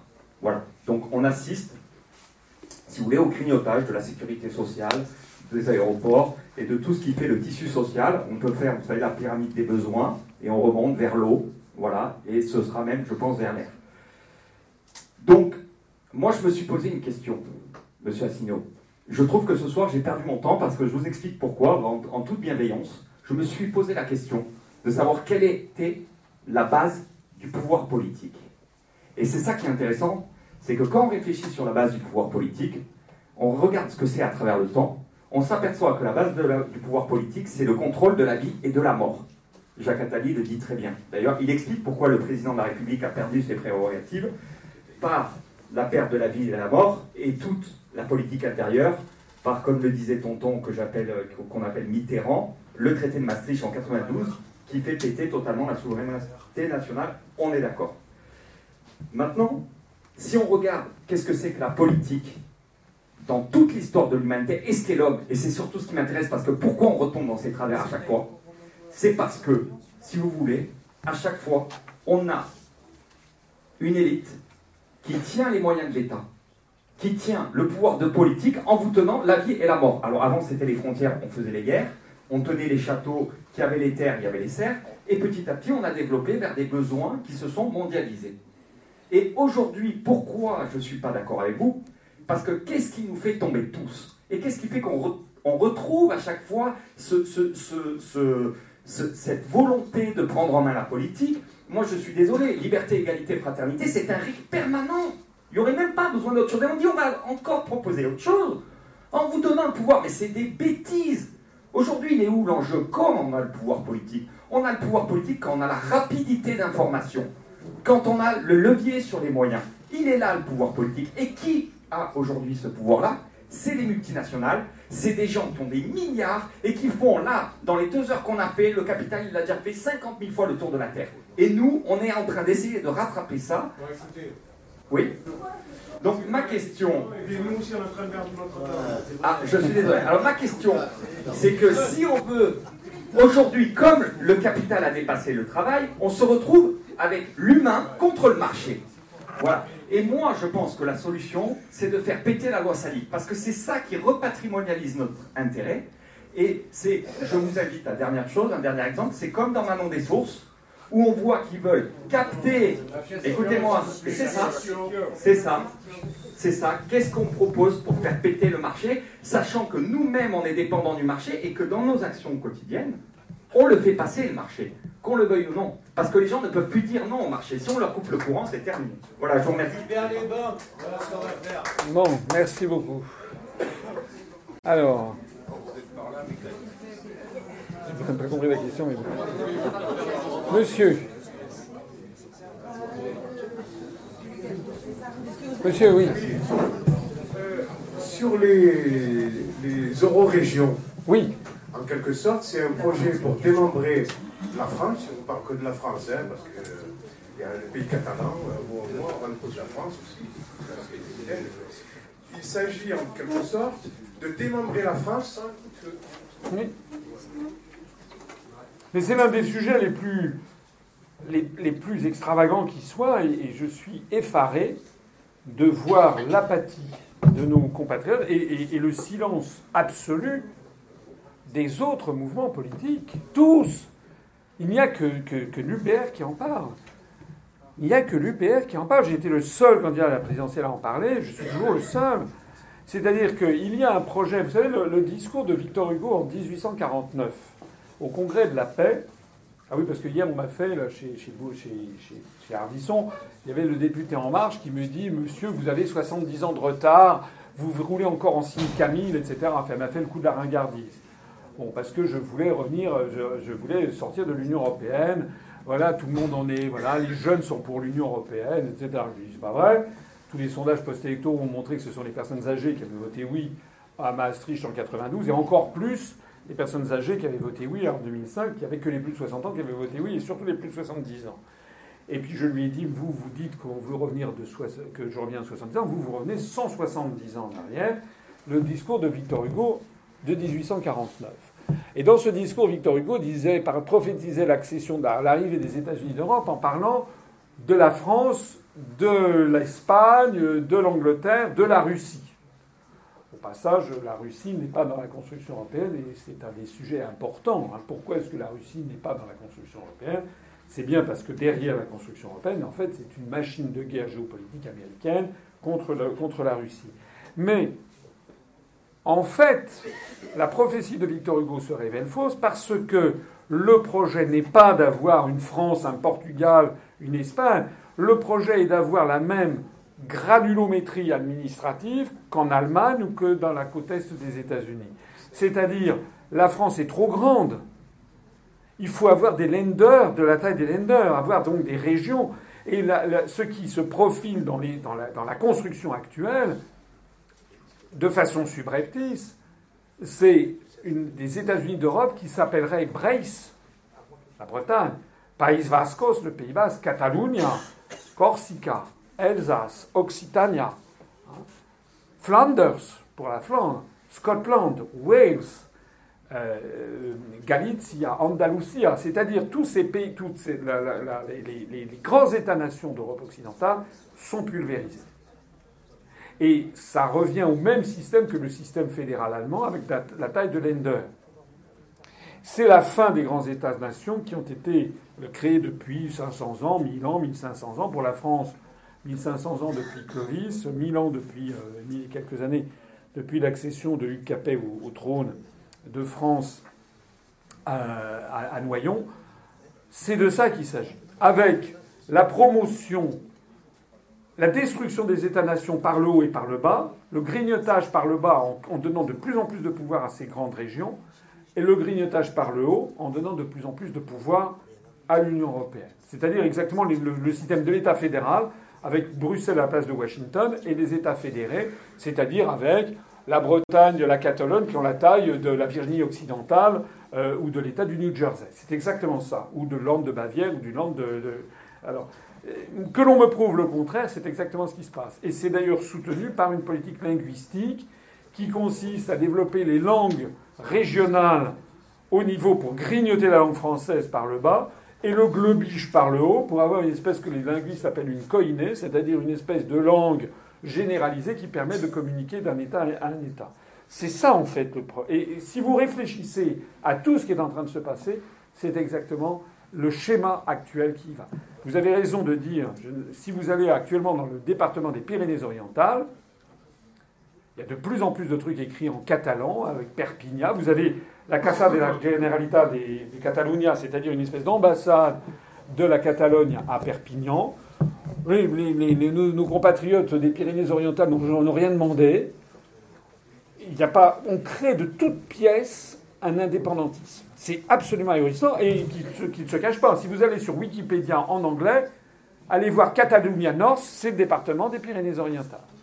Et les, indépendantistes catalans rajoutent d'ores et déjà sur la carte de la Catalogne indépendante le département des Pyrénées-Orientales, ce morceau de territoire ayant été rattaché au Royaume de France par le traité des Pyrénées de 1659 par Mazarin. Ceci nous est imposé contre la volonté des populations. On a parlé à plusieurs reprises, je reviens sur l'affaire, il y a M. Ortiz qui est là, de Mayotte. Quand vous allez à Mayotte, à Mayotte, vous avez, vous avez deux langues. Mayotte, c'est une situation qui est quand même très particulière. En fait, c'est une situation, un peu de nature coloniale. Si vous allez à Mayotte, il y a deux langues, le nord et le sud. Et là, vous avez, il suffit de regarder des affiches commerciales. Il y a des, hypermarchés, c'est écrit, c'est pas écrit en français. Parce que les entreprises, quand elles veulent vendre, elles s'adressent aux gens dans la langue qu'ils parlent. Donc si vous allez à Mayotte, vous verrez des... Euh, quoi, je parle sous votre contrôle, mais il y a, la, grande, la grande majorité des affiches à Mayotte ne sont pas écrites en français. Quand vous allez dans les Pyrénées-Orientales, tout est écrit en français, sauf les, les comment dirais-je, les, les, les, noms, les, les noms des, les noms des, bien sûr, pareil, les noms des bars sont en anglais, voilà. Donc il y a une véritable volonté de démolition du truc. Si vous ajoutez à ça le fait que Macron a signé le traité franco-allemand d'Aix-la-Chapelle, où il s'agit de promouvoir l'apprentissage de la langue euh, du pays étranger voisin dans les régions frontalières, ça s'applique tout spécialement à l'Alsace. Il n'y a quasiment que l'Alsace. Ça veut dire que le traité franco-allemand d'Aix-la-Chapelle promeut l'apprentissage de l'allemand en Alsace et théoriquement l'apprentissage du français de l'autre côté du Rhin, c'est-à-dire, je sais pas quoi, ça doit être la, la, la, forêt noire, du côté de Francfort. C'est le bas de Württemberg, c'est. Voilà. Sauf que dans le bas de Württemberg, personne ne parle le français. Alors qu'en Alsace, le, dialecte alsacien est quand même un dialecte germain qui est assez proche de l'allemand, même s'il est, est différent. Et ça n'a pas du tout les mêmes références, en fait, historiques. Et puis j'ajoute aussi, j'ai oublié de le préciser, que la réforme actuellement en cours a été donc décidée, parce que oui, je me rappelle que je me, rends compte que je n'avais pas terminé mon propos. En 2013, les Français, nos, compatriotes aurinois et barinois ont refusé cette affaire. Macron a décidé de le faire quand même à partir de 2020, ou 2021, je crois, 2020. Et il s'agit donc de suppression du département du Bas-Rhin et du Haut-Rhin. Les deux conseils départementaux ont décidé de se saborder. Enfin, ce sont des élus stipendiés. Et il s'agit de créer un truc qui s'appelle maintenant collectivité européenne d'Alsace. Il n'est même plus question de la France. Alors que, quelqu'un m'explique en quoi ce que je dis est faux. Hein, c'est exactement ce qui est en train de se produire actuellement, et on voit ça un peu partout. Alors monsieur. J'aimerais s'il vous plaît vous poser juste une, question. Enfin, c'est pas une question, c'est qu'il se passe quelque chose d'extraordinaire en Algérie. Euh, je crois qu'aujourd'hui, il y a eu entre 5 et 10 millions de personnes dans la rue. Ils ont exactement les mêmes revendications que les Gilets jaunes. Et je crois qu'il ne faudrait pas rater ce rendez-vous. Et euh, il faudrait peut-être faire, faire des traits d'union. Et euh, entre les luttes populaires en France, c'est exactement, il suffit de lire, je suis ça de très près, étant algérien d'origine, euh, dans les pancartes, c'est exactement les mêmes revendications que les Gilets jaunes. Il serait complètement fou et stupide de passer derrière derrière ce qui se passe aujourd'hui. Ça part à une vitesse folle. On n'aurait jamais cru. Moi, je, il, y a une, il y a 15 jours, je disais aux Algériens de copier les Gilets jaunes. Aujourd'hui, je dis aux Gilets jaunes de copier les Algériens. Donc il y a quelque chose de, complètement dingue qui se passe en temps réel. En temps réel. Il suffit d'aller sur les, euh, réseaux sociaux, euh, surtout sur Facebook, Twitter, il n'y a rien. Donc, que pensez-vous de, de, ça? En plus, vous avez dit qu'il fallait cesser la France-Afrique, le France-CFA. C'est ce qu'ils exigent, c'est écrit sur les pancartes, les pancartes, les banderoles. On ne veut pas de Macron, on ne veut pas de Trump, etc.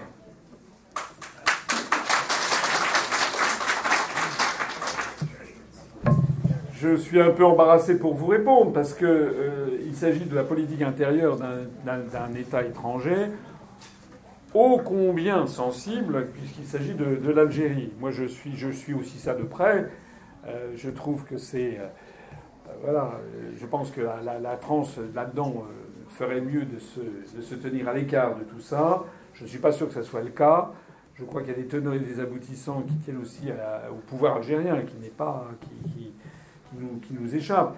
Moi, la seule chose que je peux vous dire, c'est que je trouve que c'est effectivement c'est un mouvement qui me paraît très différent de la révolution du jasmin ou je sais pas quoi, parce que ça me paraît pas piloté, ça me paraît spontané, je peux me tromper. Je pense que c'est la grande différence avec ce qu'on a vu, par exemple, en Tunisie, hein, où là, il s'agit vraiment d'un mouvement.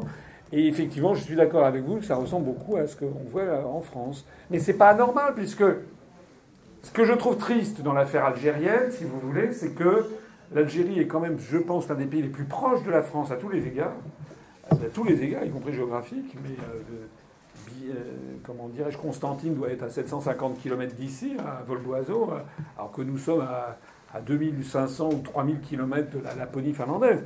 Donc c'est vraiment de l'autre côté. Et puis proche, vous en êtes la preuve vous-même. A quand même énormément de Français d'origine algérienne ou qui ont des liens avec l'Algérie, etc. donc les cicatrices du passé sont malheureusement pas toujours pas encore effacées. C'est triste, par exemple, que l'Algérie ne soit pas dans l'ensemble francophone. Je trouve ça triste, alors que c'est le deuxième pays francophone du monde. Et on peut comprendre pourquoi, parce qu'il y a les séquelles de la, décolonisation qui, pas, qui, ne sont pas abouties. Moi, je suis un fervent partisan d'un rapprochement politique euh, entre la France et les pays francophones, voilà, dans un cadre décolonisé, comme vous l'avez dit, mais renouvelé.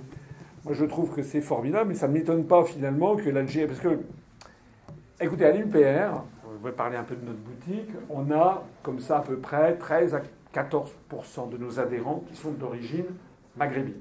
Alors je ne sais pas combien, d'abord ça serait interdit de faire une statistique, mais en regardant les patronymes, les prénoms, etc. J'ai vu, j'ai vu ça, c'est beaucoup, c'est beaucoup. Et je rencontre beaucoup de nos adhérents et j'ai le sentiment que sur nos adhérents d'origine maghrébine, il y en a au moins 75%, sinon 80% d'origine algérienne. C'est très impressionnant. Et je pense donc qu'il y a en Algérie, à l'intérieur même de cela, il y a beaucoup, beaucoup, beaucoup d'origine kabyle. Ils sont très majoritaires euh, à l'intérieur des Algériens. Euh, c'est comme ça. Donc je pense qu'il y a des liens euh, psychiques, politiques. Je pense que les Algériens sont un peuple très intéressés par la politique, plus peut-être que les, les deux autres peuples du Maghreb, je n'en sais rien plus près peut-être de la France. On n'a pas la même histoire. Hein. Les liens entre la France et le Maroc et la Tunisie ne sont pas les mêmes que les liens avec l'Algérie, puisque le Maroc et la Tunisie n'ont jamais été la France au sens strict, c'était des protectorats, alors que l'Algérie, c'était des départements français. Et donc il y a des liens qui sont restés. Ça ne m'étonne absolument pas qu'il y ait ce, mouvement. Moi, je suis, je, suis d'accord, tout à fait d'accord avec ce que vous avez dit. Je pense que le mouvement des Gilets jaunes a donné une impulsion de l'autre côté de la Méditerranée. Et maintenant, euh, ça serait bien que l'impulsion euh, revienne en feedback pour que les. Moi, ce que je crains en France, c'est que nos compatriotes manquent d'opiniâtreté. Et puis surtout, en fait, il y a un grand soutien populaire en France, je pense. Même encore maintenant, très largement. Et moi, je ne crois pas dans les sondages qui disent que Macron remonte, je n'y crois pas du tout. Il y a un grand soutien populaire, mais moi, ce que je constate dans l'action politique, je constate, donc dans l'action des Gilets jaunes aussi, c'est qu'il y a des gens qui sont très contents que d'autres fassent le boulot à leur place. Il y a, voilà. Et, moi, je le vois en politique. Le nombre de gens qui me disent que ce que je fais est formidable et qui refusent, excusez-moi de dire, mais qui refusent d'adhérer à l'UPR, je dis, mais écoutez, vous vous rendez compte de ce que vous faites? Si tout le monde fait comme vous, on n'arrivera jamais à rien. Donc, il y a, il y a une espèce de, d'inertie, en France, des gens qui ne croient plus dans l'action collective, etc. Peut-être d'égocentrisme, d'égoïsme, etc. Les gens se referment sur leur sphère privée. Ce que nous enseignent les Algériens, c'est qu'au contraire, hein, s'il y a une, y a, je ne sais pas, j'ai pas vu les informations de ce soir, mais effectivement, s'il y a 5 à 10 millions de personnes dans la rue, euh, ça commence à faire beaucoup. Ça commence à faire beaucoup, et je pense que c'est un. Ils sont en panique. Hein. Ah bah, Brunet appelé, il a dit vive Bouteflika. Eric Brunet sur RMC, ah, ils soutiennent Bouteflika. Euh, L'Élysée soutienne Bouteflika. C'est-à-dire qu'il y a peut-être, je ne sais pas, je me dis qu'il y aurait une, un, autre souffle à donner aux Gilets jaunes, un souffle d'une ampleur phénoménale, et qui fait trembler euh, l'intelligentsia. Donc je pense qu'il y a quelque chose à, à faire. Ils mettent le gilet jaune, c'est bon. Ils mettent le gilet jaune, c'est bon. Merci quand même pour cette. C'est intéressant. Monsieur. Alors, euh, moi je suis un convaincu du RIC. Et d'ailleurs, on va essayer de faire un RIC simultané dans les Alpes-Maritimes avec plusieurs communes en même temps. Voilà. Et on a on pense avoir un très grand nombre de maires avec nous, les maires ruraux, et qui s'appuieraient sur la loi NOTRe, sur la loi euh, Allure et sur la loi des, vallées, vallées 2. Voilà. Est-ce que, si vous êtes. Euh, euh, quelle, est, votre opinion sur ces, trois, sur ces trois lois et quelle position vous prendriez quelle, position vous prendriez si vous étiez président et par rapport à ces trois lois? Parce que ces trois lois, en fin de compte, elles, font que toutes les, toutes les mairies rurales vont disparaître, tous les maires vont disparaître, et c'est vraiment. Euh, j'ai un courrier d'un maire qui dit si ces trois lois restent et, qu'elles ne sont pas adaptées, on est mort. Alors, je vais vous répondre très simplement parce que je vois que les gens commencent à se. C'est vrai qu'il est déjà 10h du soir, on a faim, mais je vais vous répondre. Euh, si vous, allez vous tapez Asselineau maire 2017, vous verrez que le 12 avril, je crois, pour être précis, le 12 avril 2017, j'avais été reçu par l'Association des maires de France devant euh, François Barouin, devant euh, euh, tous les gens de l'AMF, et j'avais expliqué exactement ce qui allait se passer, c'est-à-dire l'étranglement des petites communes, l'étranglement, et, et, à ce moment-là, il y en a qui avaient ri, et j'avais dit d'ailleurs, je ne suis pas sûr que ce soit si drôle. J'y suis retourné à l'AMF, j'ai vu pas mal de maires qui riaient beaucoup moins. Bon, on voit d'ailleurs dans notre mouvement des maires ruraux qui viennent. Moi, ce que j'ai dit, plusieurs choses. D'abord, on est les seuls à expliquer le pourquoi. Parce que c'est pas vrai que ça fait des économies. Parce que les petits villages, c'est ce qu'il y a de plus démocratique et de moins cher. Parce que dans un village de 400 personnes, le maire, il gagne, je sais pas, 650 euros par mois en tout et pour tout. Il est taillable, convertible à merci du 1er janvier au 31 décembre. S'il y a, un, comment dirais-je, un arbre qui tombe du jardin du voisin, s'il y a un trou, euh, comment dirais-je, un nid de poule sur le trottoir, etc., on va devoir monsieur le maire. Il va essayer de faire réparer le truc tout de suite. S'il y a madame machin qui a disparu, on ne l'a pas vu depuis trois jours, il va faire un petit tour pour voir si tout va bien, etc. Ça, c'est la vie rurale. Et vous avez les, les, moi je, sais, j'ai une maison de campagne dans un petit village de la Nièvre qui fait 400 habitants, je sais très bien ce que c'est, avec euh, un don de soi des gens, de, les, petits conseils municipaux. Et le 13 juillet, ils vont organiser la retraite au flambeau. Il va y avoir le, pour la chandeleur, il va y avoir un truc pour les anciens du village. Tout ça, c'est bénévole. On veut remplacer ça par des espèces de fusions de communes avec, donc il n'y aura plus de maire à terme. Ça veut dire qu'au lieu qu'il y ait le maire, qui est la mairie qui est à, 300 mètres du village et que tout le monde connaît monsieur ou madame le maire, mais pas Bruno Le Maire, hein, passez-vous-en, euh, maintenant, vous aurez, le, truc qui sera à 10 km, 15 km. Vous aurez un salarié qui travaillera pas 365 jours par an, mais 220 jours par an, du lundi au vendredi, de 9h du matin à 16h, et qui n'habitant pas sur la mairie, n'ayant pas la pression de ses concitoyens, eh ben, une fois sur deux, il oubliera le truc, et ça traînera 15 jours, 3 semaines, et on paiera son salaire, plus les cotisations sociales, ça, ça coûtera beaucoup plus cher pour un service moindre. Sans compter que vous aurez dans la, fédération de mairie, la fédération de communes, vous aurez le type qui aura la grosse tête, qui voudra avoir sa voiture avec ses gens en cuir, tableau de bord en loupe d'homme, son directeur de cabinet. Mais ça, c'est exactement ce qu'on voit partout. Donc nous, ce que l'on a... Et moi, j'explique le pourquoi, c'est que ça n'est pas pour des raisons d'économie, ni de rationalité, c'est pour des raisons idéologiques. D'une part, c'est cette espèce de, truc de dingue vous savez, les, anciens appelaient ça le lit de Procus. Je ne sais pas si vous voyez ce que c'est. C'était un, truc mythologique. On disait, c'était des Grecs anciens, qu'il y avait une espèce de tyran terrible euh, qui s'appelait Procus en Asie mineure. Et quand on arrivait dans ces états, eh bien, il faisait allonger tous les voyageurs sur un lit. Et ceux qui dépassaient le lit coupaient le, morceau des, jambes qui dépassaient, donc les gens n'avaient plus de pieds. Et ceux qui n'étaient pas assez, assez longs, ils les étiraient pour qu'ils fassent la taille du lit. Donc c'est une métaphore qui est restée célèbre. Le lit de Procus, c'est cette idée que tout le monde doit être de la même façon. Voilà, tout le monde doit avoir exactement. Eh bien, c'est exactement ça. On nous explique que la France est à 36 000 communes, que c'est beaucoup, beaucoup trop. Bah bon, pourquoi? On a le pays, on a la superficie la plus grande. C'est trop, et donc il faut faire comme les Allemands. Il faudrait avoir que 5 000 communes, en gros, c'est ça. Mais c'est aussi con que si on disait, euh, voilà, la France est à 365 fromages, il n'y en a que 6 aux Pays-Bas, donc il faut qu'on divise par 60 le nombre de fromages en France, et donc il faut qu'on fusionne le Roquefort avec le Camembert et qu'on fasse un seul fromage. C'est exactement ça. Il se trouve qu'en France, les communes sont les héritières de l'Ancien Régime, des paroisses d'Ancien Régime. Avant, si vous, si vous avez essayé un jour de faire votre arbre généalogique, vous savez que vous remontez assez facilement jusqu'en 1780, enfin, si vous êtes d'origine française, et puis au-dessus, ça devient de plus en plus compliqué. Parce que, à partir de la Révolution française, vous avez eu des communes, la création de communes avec le registre d'état civil. Mais avant, c'était l'Église qui tenait ça, c'était les paroisses. Or, les paroisses, elles ont été, euh, c'était moins bien tenu peut-être, puis elles ont été pillées, etc., à la Révolution. La Révolution française, elle a transformé les paroisses en communes de la République. Bon. C'est d'ailleurs pour ça qu'il y a tellement de communes en France qui s'appellent Saint quelque chose, Saint-Denis, Sainte-Maxime, Saint-Égulfe, Saint-ci, Saint-ça. Donc parce que c'était les héritières. On veut, en fusionnant ces communes, d'abord c'est attentatoire à notre identité historique. Sachant qu'il y a toujours des rivalités de clochers qui sont un peu ridicules, mais on est comme ça.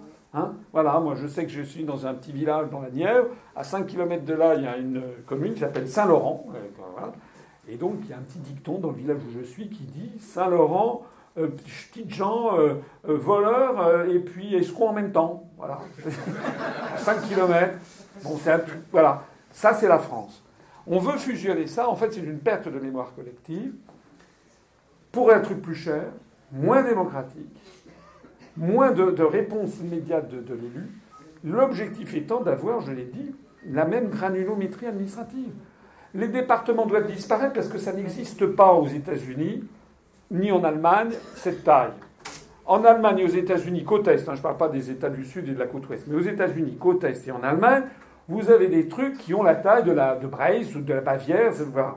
Et vous avez après des espèces de grandes communes, de grandes communes, mais comme aux États-Unis, vous avez les comtés et vous avez les États fédérés.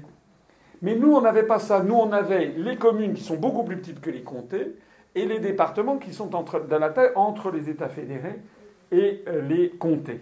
Et donc l'objectif actuel, c'est que ce qui est hérité de la Révolution française, c'était la commune, le département, la République française, L'idée, c'est que ceci cède la place à communautés de communes ayant la taille des comtés américains, euh, régions ayant la taille des États fédérés américains, Union européenne ayant la taille de, des États-Unis d'Amérique. C'est ce qu'on appellerait les États-Unis d'Europe. Ça veut dire au passage, si vous y réfléchissez bien, la destruction de toute l'identité française.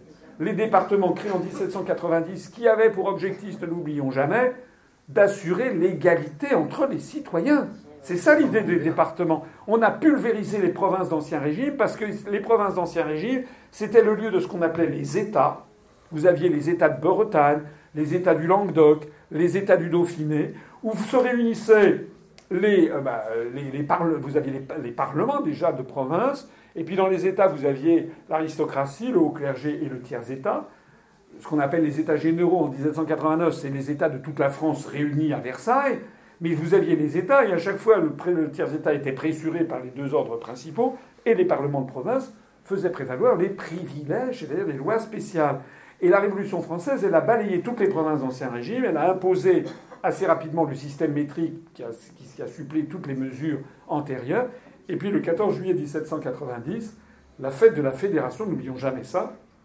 Français pensent toujours à 14 juillet 1789 la de la prise de la Bastille. Mais le 14 juillet 1790 est beaucoup plus important d'une certaine façon, puisque le 14 juillet 1790, le peuple français se reconnaît comme un seul et même peuple, à égalité de droits et de devoirs, avec ce principe de l'égalité entre tous les citoyens.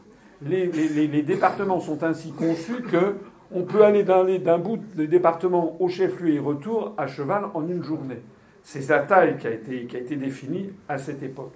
Et c'est ça qui est actuellement en train d'être remis en cause, avec des régions qui sont en train de. une, paupérisation complète, des, des, régions, des, pans entiers du territoire national en voie de désertification. On, a, on, a, on centralise les, grandes surfaces autour des sous-préfectures, je ne sais pas quoi, et donc les, villages se meurent. On ferme les mairies, les écoles, les postes, etc. Donc du coup, comment? Bien sûr, Mais tout ça, et tout ça, d'une certaine façon, est extrêmement réfléchi. Et je terminerai mon propos en disant que ce que moi j'ai dit, reprenez mon programme, je l'avais d'ailleurs dit euh, à, ce moment-là, arrêt immédiat des fusions de communes. Premièrement. Deuxièmement, on revient aux dotations globales de fonctionnement de 2014. Troisièmement, je ne suis pas contre l'idée qu'il puisse avoir une fusion de communes. Il est vrai que dans certaines zones de montagne, parfois, vous avez des communes avec 10 ou 12 habitants. C'est pas illégitime de penser qu'on va fusionner les communes, mais référendum obligatoire des populations concernées. Parce qu'actuellement, on ne demande pas l'avis des gens. Voilà. Donc là, moi, je reviens toujours à le problème du référendum. Et puis, permettre aux maires de conserver leur métier. Parce que ce qui se cache derrière, c'est la, suppression de, je sais pas, 3, 80% des maires, en fait. Le plan européen qui se... Oui. Notez bien au passage que si vous avez, si on passe le nombre de communes, de 36 000 communes à, terme à 5000 communes. Pour les Alpes-Maritimes, il va rester 7 communes. Vous imaginez, pour la, pour la présidentielle, si on ne change pas les modifications, il ne pourra plus y avoir que 3 ou 4 candidats à la présidentielle. Le système est complètement verrouillé, vous ne pourrez plus avoir les petits candidats qui viennent troubler le système. Euh, juste rajouter, je parle une seconde, c'est que tous les maires ruraux, je pense qu'ils vont perdre leur, leur job. Ils sont ils sont, vraiment avec nous et ils vont se mettre avec les Gilets jaunes pour nous organiser, organiser des RIC. Et nous, on pense qu'en organisant des RIC locaux, et ce qu'on va faire, c'est en faire simultanément dans, dans, dans, tout le département. Si euh, les maires nous aident à organiser des RIC locaux, on fait vivre le RIC. Et on se met, nous, Gilets jaunes, en position de combat pour déjà le RIC au niveau local. Voilà, donc euh, c'est un sujet de réflexion que, que, tout, le monde, que tout le monde doit avoir. Voilà. Merci beaucoup. Je crois qu'il faudrait, il est quand même 10h15, on faudrait peut-être euh, arrêter ici.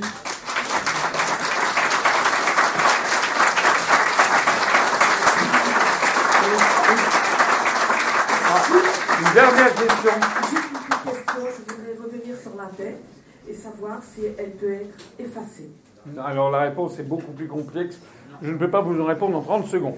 Mais on peut pas, on peut pas, non, il y a, y a du, non, on peut pas effacer une dette comme ça. Enfin, on peut, mais regardez ce qu'avaient fait les, soviétiques en 1917. Ils ont, en 1900, dans les années 90 du XXe siècle, et même dans les années 2000, ils ont été obligés d'apurer ce passif parce qu'il y a un problème de signature. Et ça, c'est un vrai sujet sur lequel on aura l'occasion de revenir. En revanche, on peut renégocier la dette, certains accords de dette. Et puis on peut, on peut renégocier certains accords de dette. En tout cas, je voulais vous dire merci à toutes et à tous.